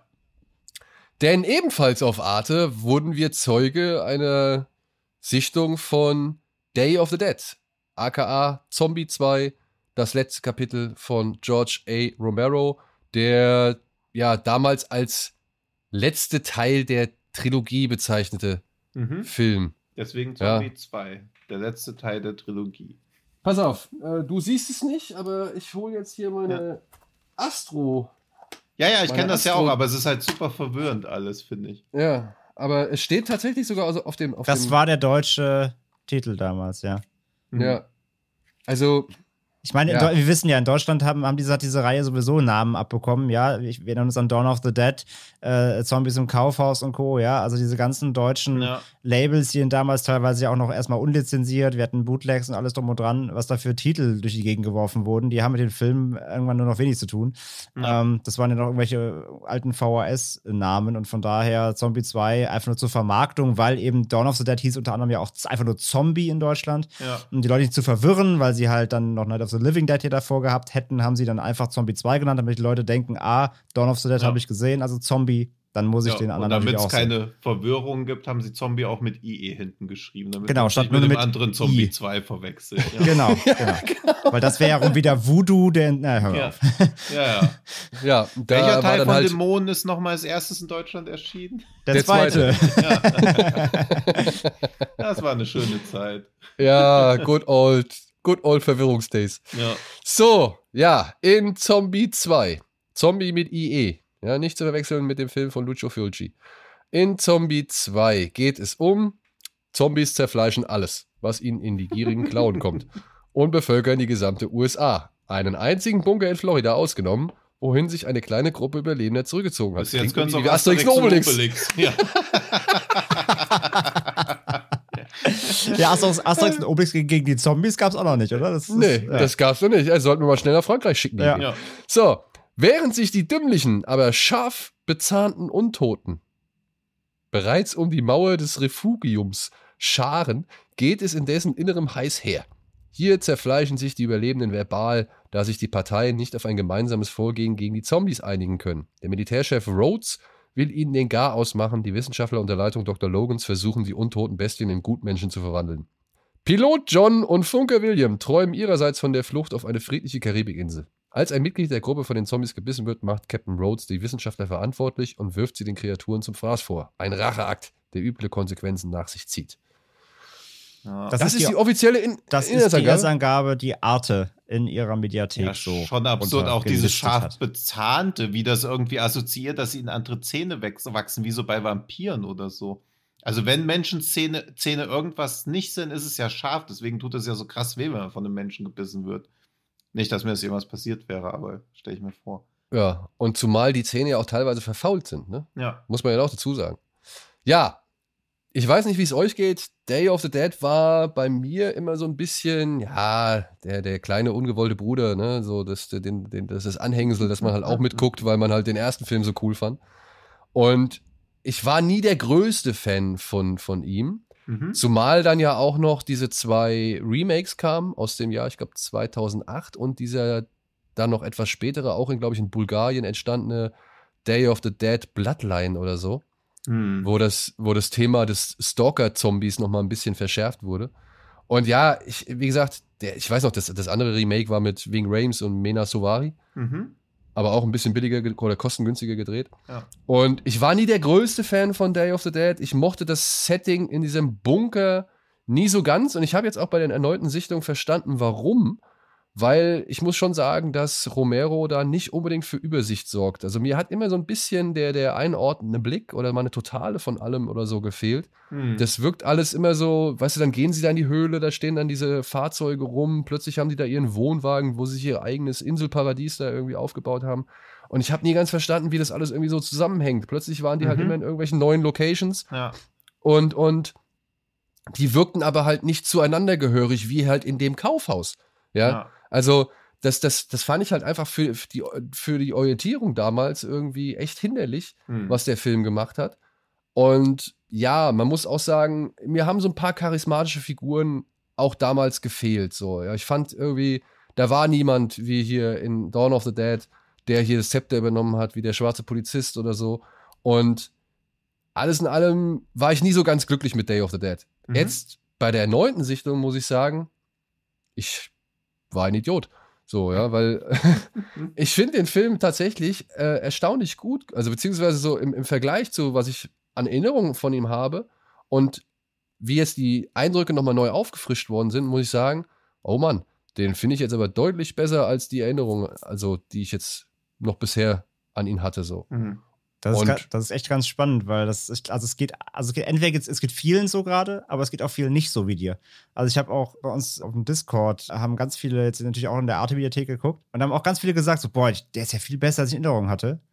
Aber viele meinten auch, und da gehöre ich auch leider auch dazu, für mich hat sich doch die Erinnerung ein bisschen wieder verhärtet. Ich kann ja? mit ihm nicht so viel anfangen. Also ich finde ihn gut, aber bei mir ist es auch wirklich das, was du gesagt hast. Ich finde das Bunker-Setting erzählt sich leider nicht gut aus, weil, mhm. sagen wir mal ehrlich, die, der, der erste Hälfte des Films, da versuchen sie ja auch schon so, so, so ein bisschen The Thing-Ding, ne? Also sie sind eingesperrt, es soll halt pul es soll pulsieren, es gibt halt ähm, wenig Einigung. Ist natürlich wieder der, der, menschliche Zwist im Vordergrund, was ja bei Dawn natürlich auch eine lange Zeit so ist, wobei da eben natürlich dadurch, dass sie auf dieser Flucht erstmal sind, da schon zumindest ein bisschen Action drin ist. Aber hier geht es natürlich viel um erstmal um Dialoge, um Wissenschaft unterfragen, was machen wir hier eigentlich, ne? Was ist der nächste Plan, was ist der nächste Schritt? Und keine Ahnung, wenn ich halt so ein eingesperrtes Szenario denke, wie bei The Thing, ne, wo natürlich irgendwie alles hoch angespannt ist, weil keiner weiß, wer ist infiziert und so weiter. Und so eine, ich finde so eine, so eine Atmosphäre, so eine Energie, dass du irgendwie da mitfieberst und bist halt ganze Zeit irgendwie angespannt, weil du nicht weißt, wann eskaliert das jetzt oder so das finde ich, kriegt Day of the Dead nicht hin, meiner Meinung nach. Ich finde Day of the Dead leider äh, wirklich wird erst gut, wenn dann äh, eben gebissen wird und dann wirklich auch die Spannung anzieht.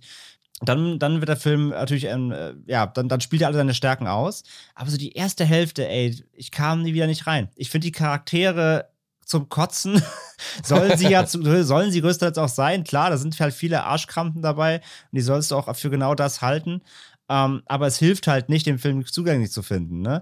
Und ich verstehe natürlich, dass es eine logische Weiterführung von Dawn eben ist, ne? wo jetzt eben wirklich alles am Rande des, des Endes ist. So. Die, die Zombies haben quasi gewonnen, mehr oder weniger. Und es gibt jetzt nur noch so die letzte, letzte Bastionen, ähm, wie jetzt hier diese, diese Bunker, die versuchen, irgendwie eine Lösung zu finden. Und das ist ja auch alles spannend hier mit, mit Bub, dem Zombie, ne, der irgendwie Intelligenz entwickelt noch und, und der wieder seine Erinnerungen noch weiter hervorholt als schon die Dawn-Zombies, die einfach nur zum Kaufhaus rennen konnten, sondern er kann jetzt die Gegenstände verwenden und sowas. Das ist eine logische Weiterführung. Aber unterhaltsam fand ich die erste Hälfte leider wieder nicht so mhm. richtig irgendwie. Ich kam nicht rein. Die Charaktere ja. sind unsympathisch, so die, die Dynamik, äh, finde ich, ist nicht greifbar und es ist einfach nicht so wirklich spannend, einfach eine lange Zeit. Ich finde auch, dass er vom Konzept deutlich besser ist als als Film und ich will ihm auch gar nicht, also das kann man dem Film ja auch nicht vorwerfen, dieses, dass sich irgendwie die Menschheit dann durch Misstrauen und irgendwie alle da arbeiten doch nicht miteinander, sondern alle kochen ihr eigenes Süppchen dann im Endeffekt selbst auslöscht und die Zombies als Bedrohung quasi eher wie ein Brandbeschleuniger sind, aber ohne Zombies würden sie sich selbst vernichten. Ja. Das hat man halt schon tausendfach gesehen, da kann der Film nichts für, weil das ja alles auch danach passiert ist, beziehungsweise er so der Großvater davon ist. Aber es zieht sich am Anfang schon ganz schön. Und es sieht halt auch alles sackhässlich aus. Das ist ja. auch diesem, diesem Bunker-Szenario natürlich geschuldet. Ich finde dann diesen Bub. Heißt er eigentlich Bub oder Bab? Bab glaube ich. Also sie auf Deutsch sagen sie ja die ganze Zeit äh, halbwegs Bob so, ne? Ja, ja, genau, eben, deswegen, Bob, also ja, ja. da finde ich nämlich auch, dass er eher Bob heißt, aber er steht hier überall Bub, beziehungsweise Rotzbub. nee, also Bob, Bub, Bab.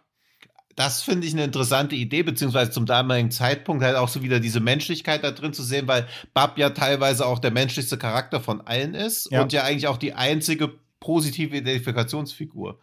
Das, ja, die Frau halt noch. Ne? Ja, oder die Frau ein bisschen. Und man braucht keine positiven Identifikationsfiguren. Das hat Succession zum Beispiel auch erfolgreich bewiesen. Aber wenn du dann nichts Spannendes zu erzählen hast, dann wäre es halt schon hilfreich.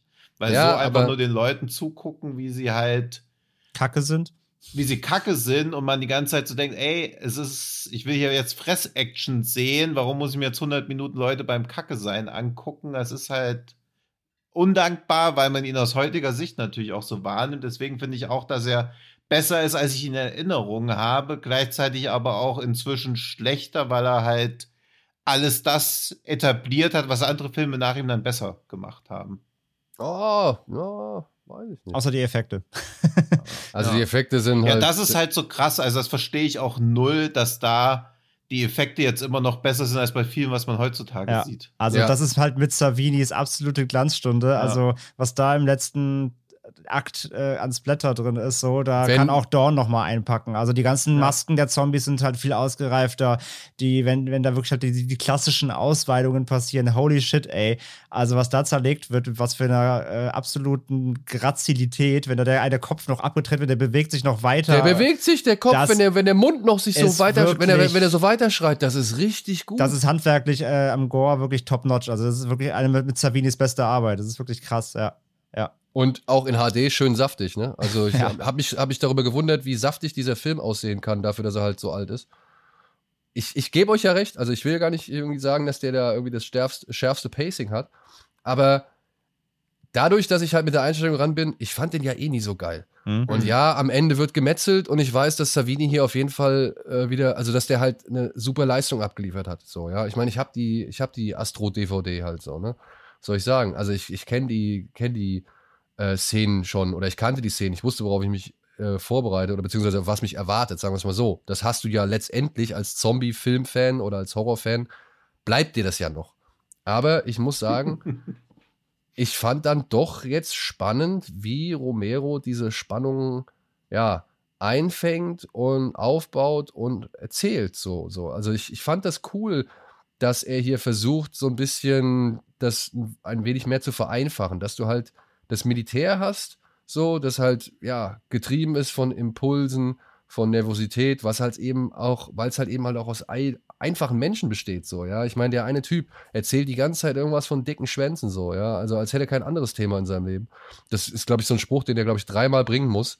Und, und ähm, ich fand das so schön, also ich fand das wirklich angenehm, oder was weiß ich, ich, ich, ich fand es erfreulich zu sehen, wie ich feststellen muss, ja, okay, die sind für eure Sicherheit da. Aber die selbst sind halt ein richtiges Sicherheitsrisiko. So, also wie, wie, wie, Romero halt einfach versucht, diese Dynamik auf den Weg zu bringen, dass wir von Leuten beschützt werden oder dass Leute für unsere Sicherheit zuständig sind, die halt ja absolut instabil sind, ja, und, mhm. und, und versoffen und, und weiß ich nicht, launisch und irgendwie nicht, nicht rational, die nicht, also die halt irgendwie ihre Rationalität, ähm, sag ich mal, nur in, in ganz engen Bahnen halten, ja, und darüber hinaus auch nicht weiter denken wollen, weil sie klaren Ord weil sie klare Ordnungen brauchen und was weiß ich und klare äh, Befehle und, und strikte Anweisungen und so weiter und so fort. Mhm. Und er sagt ja, der Rhodes sagt ja selbst, ich bin dafür zuständig. Ich wurde gesagt, wo ich mich dann gefragt habe, von wem denn? Wer ist das denn? Also wer gibt dir denn jetzt eigentlich nicht auch gleich gleich das Recht zu sagen, wisst ihr was, ich balle euch alle über den Haufen, ich nehme den Piloten und schmeiß mich in den Hubschrauber und hau ab? So, hätte er auch machen können. Aber sie glauben, also äh, sie, sie, sie haben noch so einen, so einen Restgehorsam, dem sie irgendwie schuldig sind oder von dem sie glauben, dass sie irgendwem diese, diesen Gehorsam schuldig sind, sonst würden sie ja nicht die ganze Zeit einfach da auf dieser Station noch verharren und irgendwie gucken, dass das alles irgendwie abgesichert ist.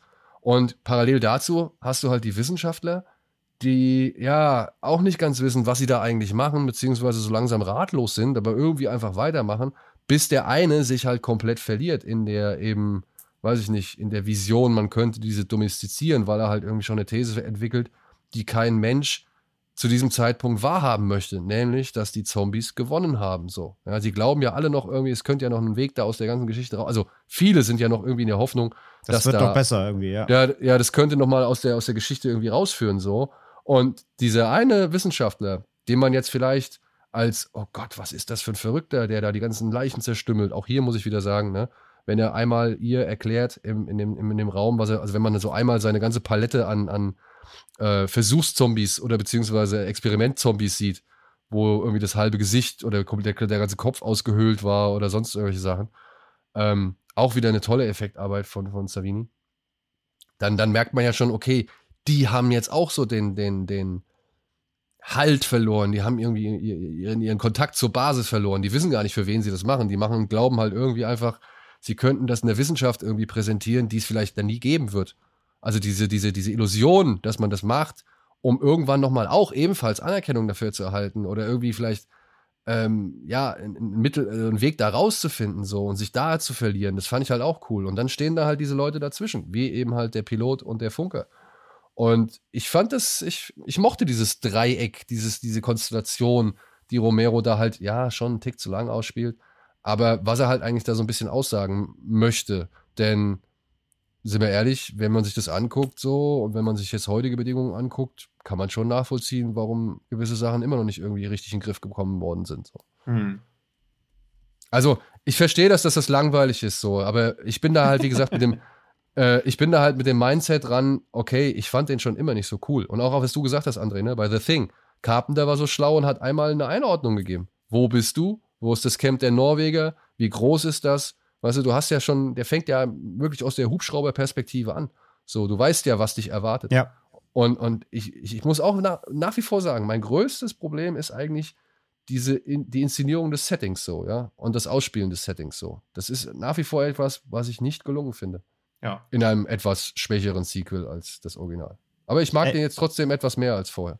Wie gesagt, also alles, was du komplett gesagt hast, ich, ich verstehe das komplett. Ähm, und letztendlich ist es ja dann wieder ja, Geschmackssache, ne? ob, dich da, ob dich das erreicht, was da erzählt wird, ähm, ob du es aufsaugen kannst. Und mir ist es halt dann wieder zu wenig, weil das Problem ist halt auch da wieder. Und klar, ich meine, die, die, die, das ist immer ein Nachfolger, so und es ist, ist, ist konsequent, aber auch, was du gerade sagst, ne, dass das gezeigt wird, so dass die Leute, die dich beschützen sollen, die bei der Armee sind da, die, die irgendwie eigentlich so die, die letzte Bastion gegen, gegen, gegen das Ende sein sollen, dass die halt unstabil sind und selber halt komplett durch und so. Ja, das hatten wir halt in Dawn auch alles schon. Ne? Also da, da siehst du am Anfang bei dem House Raid auch, wie die Polizei einfach Leute den Kopf wegschießt, egal ob es jetzt noch Zombies sind oder nicht, äh, dass sie da saufen, dass die ne, komplett am Ende sind, dass sie zusammenbrechen. So. Das ja, hat, aber das, das, war ja frisch. Das war ja, ja, ja klar, ich, ich weiß schon. Deswegen sage ich, deswegen sage ich genau, deswegen sage ich ja gerade, das ist ja nur konsequent, das so weiterzuerzählen. Ja, das wird ja nicht besser eben genau.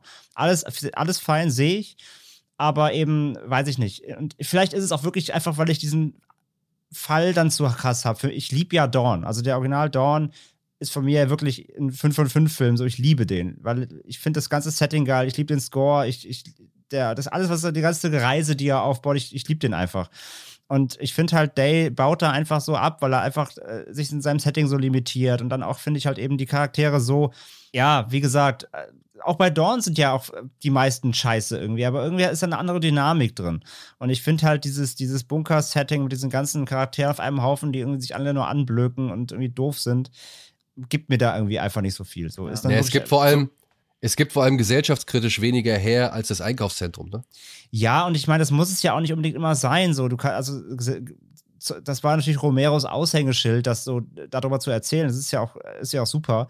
Ähm, aber es ist ja nicht so, dass er es nochmal retailen muss in Day. So, er kann ja auch einen anderen Ansatz finden und im Teilen findet er das ja auch der, über die ganze Wissenschaftsschiene und so. Aber ja, wie, wie Tino halt eben auch schon gesagt hat, so irgendwie ist mir da zu wenig erzählt und irgendwie ist mir zu wenig Dynamik drin und irgendwie ja, wird es dann leider wirklich erst spannend, wenn dann wirklich die Horrorschauwerte einsetzen. Das ist dann letztendlich für den ganzen Film. Ja. Und ich finde halt auch, ich meine, der, der, der dauert ja auch nicht so lang, ne? Also Dawn in der, vor allem natürlich in dem Final Cut dann da irgendwie, mhm. dauert ja erheblich länger. Und ich finde trotzdem fühlt sich Day länger ja, an. Day, Day fühlt sich länger an Day als zieht 96. sich halt leider extrem für die relativ kurze Laufzeit so irgendwie. Äh, ja, deswegen. Und er hat Day, was auch ein erschwerendes Problem ist bei, bei, oder ein erschwerender Faktor bei, bei Day, der hat keine guten, wirklich guten Schauspieler. Die sind alle sehr ja. überzogen ja, oder die, die überziehen alle sehr doll so. Ähm, das ist halt, das ist mir jetzt auch nochmal aufgefallen. Das ist halt ein bisschen schade. Allein dieser Rhodes und seine beiden Adjutanten da, die sind so over the top und dann aber auch nicht gut. Ja, das ist halt einfach das Problem. Ja, der Beste äh, ist der, der Bab spielt. Wobei ich mich gefragt habe, Alter, was muss der am Ende des Tages für eine Kiefersperre gehabt haben, wenn er die ganze Zeit seinen Unterkiefer da so nach links und rechts schieben muss, so. Hm. Der arme Kerl. Konnte Romero erstmal die Zahnarztkosten zum Begradigen des Kiefers bezahlen. Äh, wahrscheinlich hat er ihm vor, vor den Dreharbeiten hat er sich den Kiefer so ausgerenkt, damit er das irgendwie. ja, hat auf die Fresse äh, gekriegt und problemlos spielen kann. Und später wieder gerichtet, ja. Ja, also ja, ich will den auch halt nicht über Dawn heben, ne? Also das, ich, ich, ich finde auch Dawn ist weitaus der bessere Film. Ich mag den auch deutlich mehr. Aber ich finde, dafür, dass ich halt so schlechte Erinnerungen hatte, äh, hat ja. mir das jetzt doch überraschend gut gefallen, was ich hier gesehen habe. Also ich will ja auch nicht sagen, dass Day schlecht ist. Ne? Ich finde ihn nicht scheiße so. Ich, ich finde, das ist immer noch ein guter, solider Film. Ähm, aber es hat bei mir eben, weil du genau damit eingestiegen bist mit dieser Beobachtung, so, ich finde ihn jetzt viel besser als in Erinnerungen. Das ist bei mir halt nicht eingetreten. Also ich, hm. ich, ich hatte meine Probleme mit ihm, habe sie immer noch. Es ist trotzdem immer noch ein solider Film, er hat seine Schauwerte, aber für mich sind die eben dann doch eben sehr reduziert. Dann eher in der zweiten Hälfte, ähm, da wo es halt mehr Action gibt so. Und die erste war nach wie vor einfach, hat mich nicht erreicht insgesamt, ja. Aber Tino würde das Ende jetzt wohl hassen, ne? Nee, ich mag das gern eigentlich. Dieses reden wir über das Ende explizit? Oder, also ich finde diese Ambivalenz gut. Also das ist erstaunlich vielschichtig für den Film, finde ich. Okay. Also, also auch da ist wahrscheinlich, können wir gleich so ähnlich streiten wie über das Ende von Taxi Driver. Aber ich, ich finde halt diese Interpretierbarkeit am Ende für die damalige Zeit auch schon so erstaunlich vielschichtig, weil man ja halt dann auch, wie man das Ende wahrnimmt, sagt ja mehr über einen selbst als über den Film. Das finde ich ganz schön eigentlich. Also das war unerwartet auch. Ja, und so, ja um nochmal so schlussendlich, das Ding ist halt, ich fände, glaube ich, wenn man nicht wüsste, aus welcher Reihe der Film ist oder wenn man nicht wüsste, worauf es am Ende zwangsläufig hinausläuft, wäre dieses ganze Gerede und so auch nicht so schlimm, aber im Prinzip, ob jetzt fünf Jugendliche 20 Minuten mit einem Auto zu irgendeiner Hütte fahren oder Leute 20 Minuten im Bunker über irgendwas reden, das macht ja auch gar keinen Unterschied. Beziehungsweise ist dieses, sie sind ja auch schon im Bunker, sie kommen ja nicht mal hin. Also es ist halt auch schon so fertig, es ist halt wie so ein Fertiggericht eigentlich. Und das soll einem dann zwei Stunden Spaß machen, das zu essen. Das 96 Minuten. Und, und, eigentlich wartet man nur aufs Dessert. Ja, aber es hat sich zwei Stunden angefühlt. So. Ja, wie gesagt, das sehe ich auch so. Ich finde auch, ja. der zieht sich extrem. Ja. ja. ja. Gut. Das war auch eine ganz andere Zeit damals. Ja. Ja, also. Und man muss vielleicht auch noch dazu sagen, ähm, Romero war ja gezwungen, mit der Hälfte des Budgets auszukommen, nachdem die äh, Geldgeber von ihm verlangt hatten, dass er doch ein bisschen handsamer werden solle. Also, dass er nicht so viel Gewalt einbaut, aber er, mhm. weil er darauf bestanden hat, das zu machen, äh, musste er halt deutlich weniger, mit deutlich weniger Geld auskommen. Und ich schätze mal, das ist auch geschuldet, oder dem ist halt geschuldet, dass diese Location halt einfach so. So limitiert ist, ja. So li ja. limitiert ist, ja. Ja, aber das ist halt auch dieses, also die Logik gefällt mir sehr gut. Hey, mach mal weniger Effekt, äh, sonst kriegst du weniger Geld. ja, halt mach naja, weniger mach Gewalt. Mach ihn ne? Massenkompatibler, ja, ja, ne? Genau. Ja, ja Gewalt. Gewalt. Gewalt sind ja da Effekte. Also alles andere. Ja, stimmt. Nenn mir einen Film, der Effekte hat, die nicht Gewalt sind. Einen einzigen. gibt's, gibt's nicht. Fällt mir nichts ein. Nee, gibt's nicht. Also gibt's gibt nicht. es nicht. Gut. Gibt es nicht. Alle, ja. alle Arte-Links äh, packen wir übrigens in die Shownotes. Könnt ihr einfach reinschauen und äh, euch selber ein Bild machen. Glitschig, giftig, euphorisch. Der Schrecken vom Amazon. Gibt es nicht, gibt es eben doch. Wir haben einen neuen Schrecken vom Amazon. Hm. Denn Tino hat tatsächlich die Finte von André gerochen. Ins Korn geworfen. Ja, das war die, die Finte ins Korn geworfen, genau. Ja. Und äh, ja, es ist tatsächlich bei dem letzten Mal herausgekommen, A Tale of Two Sisters ist richtig. Ja, weil sich André dann an dem Regisseur orientiert hat, in dem wir noch eine Folge zuvor gesprochen haben, über den wir noch eine Folge zuvor gesprochen haben. Und wie ich immer in unserem Nachgespräch letztes Mal, als ich dann die Auflösung euch genannt habe, gesagt habe, war es sogar unabsichtlich. Ja. weil ich es einfach verballert habe. Ja.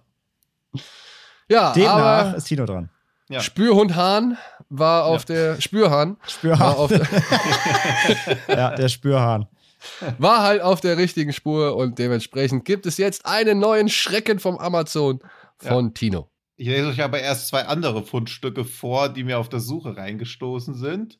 Also, eigentlich wollte ich erst Wrong Turn 5 nehmen, aber das erschien mir dann auch ein bisschen zu wahllos. Aber die Review, die ich hatte, beziehungsweise die, die, die ich rausgesucht habe, lese ich jetzt nicht vor, aber eine andere ist: Hallo, ich bin ein sehr großer Wrong Turn-Fan, habe alle Teile zu Hause, eins bis vier, ab heute auch den fünften Teil. Der fünfte ist nicht schlecht gemacht, was ich doof finde. Es ab den ersten war es eine Familie, der zwei aber ja wird nicht weniger von den Mistgeburten. Der zwei Teil vier Leute und der drei Teil waren es drei Leute und der vierte Teil wieder vier Leute, jetzt der fünfte Teil drei Leute.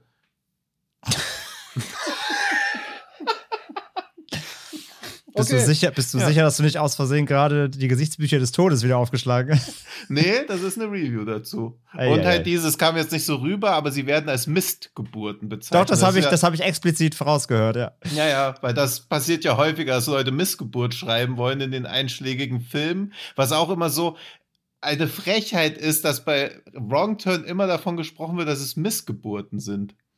Das, und da, ganz oft steht da Mistgeburten. Also Wrong Turn plus Mistgeburten bei Google-Suche eingeben ist recht ergiebig. Dann den anderen Film, den lasse ich euch nur ganz kurz raten. Also, habe den Film gekauft, als ich dicke Che geraucht hatte und war richtig hyped, aber bin nach 10 Minuten eingeschlafen, weil er echt nicht so spannend ist. Scary Movie 2. Nee, Alien. Ach so. ja. ja. Ja, okay. So, jetzt wird es aber leider ernst und. warte, warte, warte, warte. Ja. Ah, ich muss mich eben sammeln. Mach erstmal fertig. Er hat sich einen dicken, er hat sich einen dicken Jay geraucht, bevor er Alien geguckt hat. Ja, war richtig ja. hyped. Ja, war nicht mal.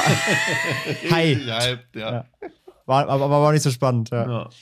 Das ist so krass, also dass zu so absoluten Klassikern ist halt nichts Negatives zu finden. Auch bei Shining geguckt, da findet man auch nichts. Bis das auf ein paar Leute behaupten, dass da 30 Minuten fehlen. Aber da weiß ich auch nicht, was sie da wieder für. Die haben, glaube ich, auch vorher eine Chain geraucht. Ja.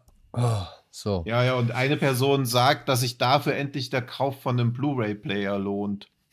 Weiß ich auch nicht. Also sind schon auch so ein paar absurde Sachen dabei. Ja, war bei Shining. Dann warte, dann warte erstmal, bis er die 4K-Version entdeckt. Ja, da geht es nochmal komplett ab. Aber jetzt wird's ernst. Also, nun, den Film konnte ich mir nicht vollständig anschauen.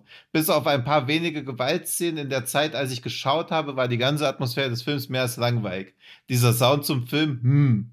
Ich sage immer, GEMA-freie Musik im Film ist günstig für das Budget, lässt den Film dafür aber gleich umso billiger wirken. Also ich bin komplett enttäuscht von diesem Film und bin froh, kein Geld für diese Blu-ray ausgegeben zu haben. Die 5 Euro Streaming-Gebühren ist zu verschmerzen. Für mich der totale Schrott. Sorry. Habe ich das richtig verstanden? Der Soundtrack besteht nur aus GEMA-freier Musik? In seiner Wahrnehmung. Oder okay. vielleicht auch wirklich, man weiß es nicht.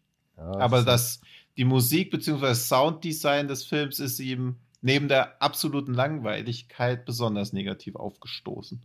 Und das ist jetzt eine Ein-Sterne-Bewertung zu einem Film, Okay. den ihr mutmaßlich gut findet. So funktioniert das Spiel immer noch.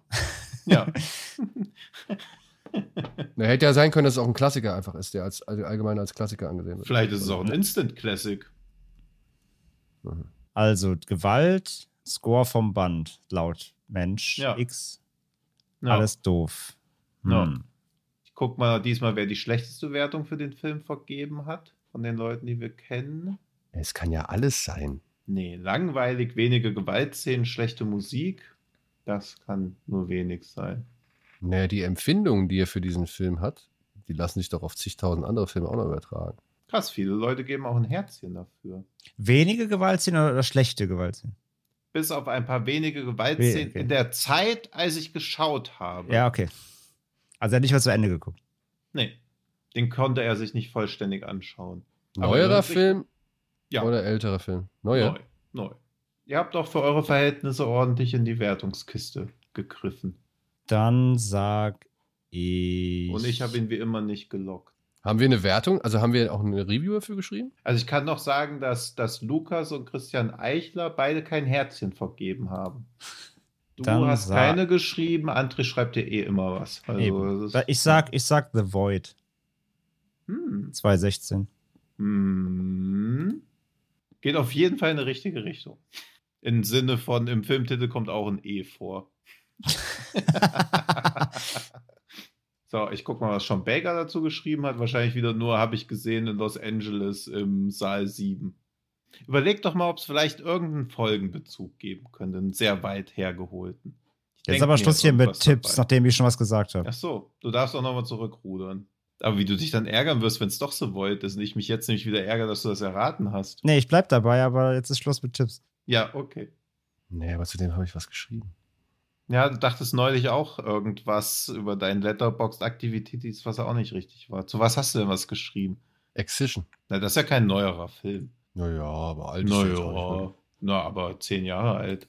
Ich gucke keine Filme, die vor 2015 gedreht wurden, alles langweiliger Scheiß. 2012, nicht 2011. Ja, ich weiß es nicht. Ich weiß, mir fällt jetzt wirklich auf ad hoc kein, kein, kein Titel ein, was ich jetzt einfach sagen könnte. Kannst doch Wrong Turn 4 nehmen. Hm. Vielleicht war das, vielleicht war das so mein, mein Endgame. Also Wrong Turn 5 Sachen vorlesen und dann aber hier Wrong Turn 4 raussuchen. Und es hat ganz entfernt was mit der Sendung, äh, mit der Folge heute zu tun. Ja. Ey, keine Ahnung, ich sag, äh, äh, wie heißt der Film, für den uns Tino so hasst? André? Sake, sake For the sake of wishes. Sake, Ja. ja. Ja, Nee, so, sowas würde ich nicht machen. Das ist nicht mein Niveau. Oder doch? Wie hieß er denn? For the sake of wishes so heißt der. Jetzt muss ich auch noch so Schauspieler, als ob es mir nicht einfällt. For the Sake of Wishes? Nee, der ist nicht so lang, oder? Doch, der heißt so. Ja, dann sag ich den. Ich komme Okay. nicht drauf, ich sag jetzt einfach den. Der war billig, der hat ein bisschen Gewalt. Und Tino hasst diesen Film. Okay, sowas hat ein bisschen Gewalt nur für euch. Ihr richtige Gore-Bauern. Ja, der hat doch am Anfang, äh, der Typ hat doch den Film nicht zu Ende geguckt, oder nicht? Ja, passiert da in der ersten Dreiviertelstunde überhaupt was? Aber Ja klar, spät, die Folter in der gesagt. Küche. Ich hab's jetzt gesagt. Ich hab's jetzt gesagt.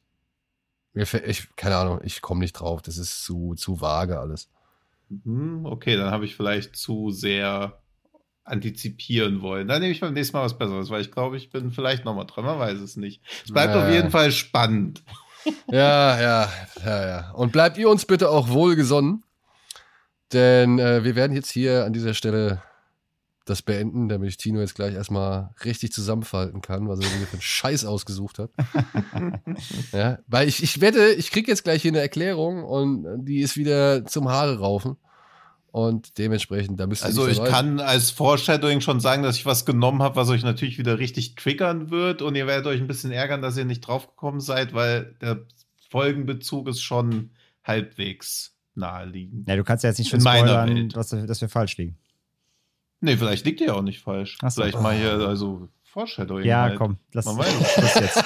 Okay, dann Lass beenden den, wir das den, jetzt lass, an dieser lass Stelle. Den, wirk den Spürhahn ab jetzt. Ja, genau. Ich, ich gönn dir diese, diesen Triumph nicht hier gerade, beziehungsweise diesen, Tri dieses, dieses suffisante Grinsen, was uns hier Ja, aber entgegenstrahlt. Das Der- muss es, war auch, werden. es war auch schwierig. Okay, es war auch schwierig. Für Leute Gut, wie euch. aber ich hoffe, für euch ist es nicht schwierig, äh, ja, keine Ahnung, uns bei dem ein oder anderen äh, sozialen Dienst zu folgen, unsere Podcasts zu bewerten, uns natürlich irgendwie auf allen anderen sozialen Kanälen zu verfolgen und zu abonnieren. Und schaut gerne auch mal bei Fred Carpet rein. Und ansonsten, ja, viel Spaß mit dem von uns hier besprochenen Film oder eben mit allem weiteren, was hier noch so nebenbei an ja, Filmtipps ge äh, genannt wurden. Und, oder genannt wurde. Und, natürlich, und natürlich findet ihr immer, wie immer, alle Filme auch bei Letterboxd in unserer entsprechenden Liste zur Folge nicht vergessen. Ähm, weil immer doch wieder Fragen kommen, auch mal per Insta Nachricht oder so. Äh, es gibt immer eine Liste in den Shownotes, da findet ihr bei Letterboxd alle Filme, die in dieser Folge erwähnt werden. Nicht nur die Hauptfilme, die wir sprechen, sondern auch wenn wir nebenbei mal was erwähnen, Verweise geben, die sind alle drin. Da findet ihr immer alle Filme. Genau. Und das soll es dann auch an dieser Stelle gewesen sein. Wir wünschen euch einen schönen Start in die Woche oder eine allgemein schöne Woche und hoffen natürlich, dass wir uns auch beim nächsten Mal wieder hören. Bis dahin, tschüss. Ciao, ciao. Tschüss. Ciao.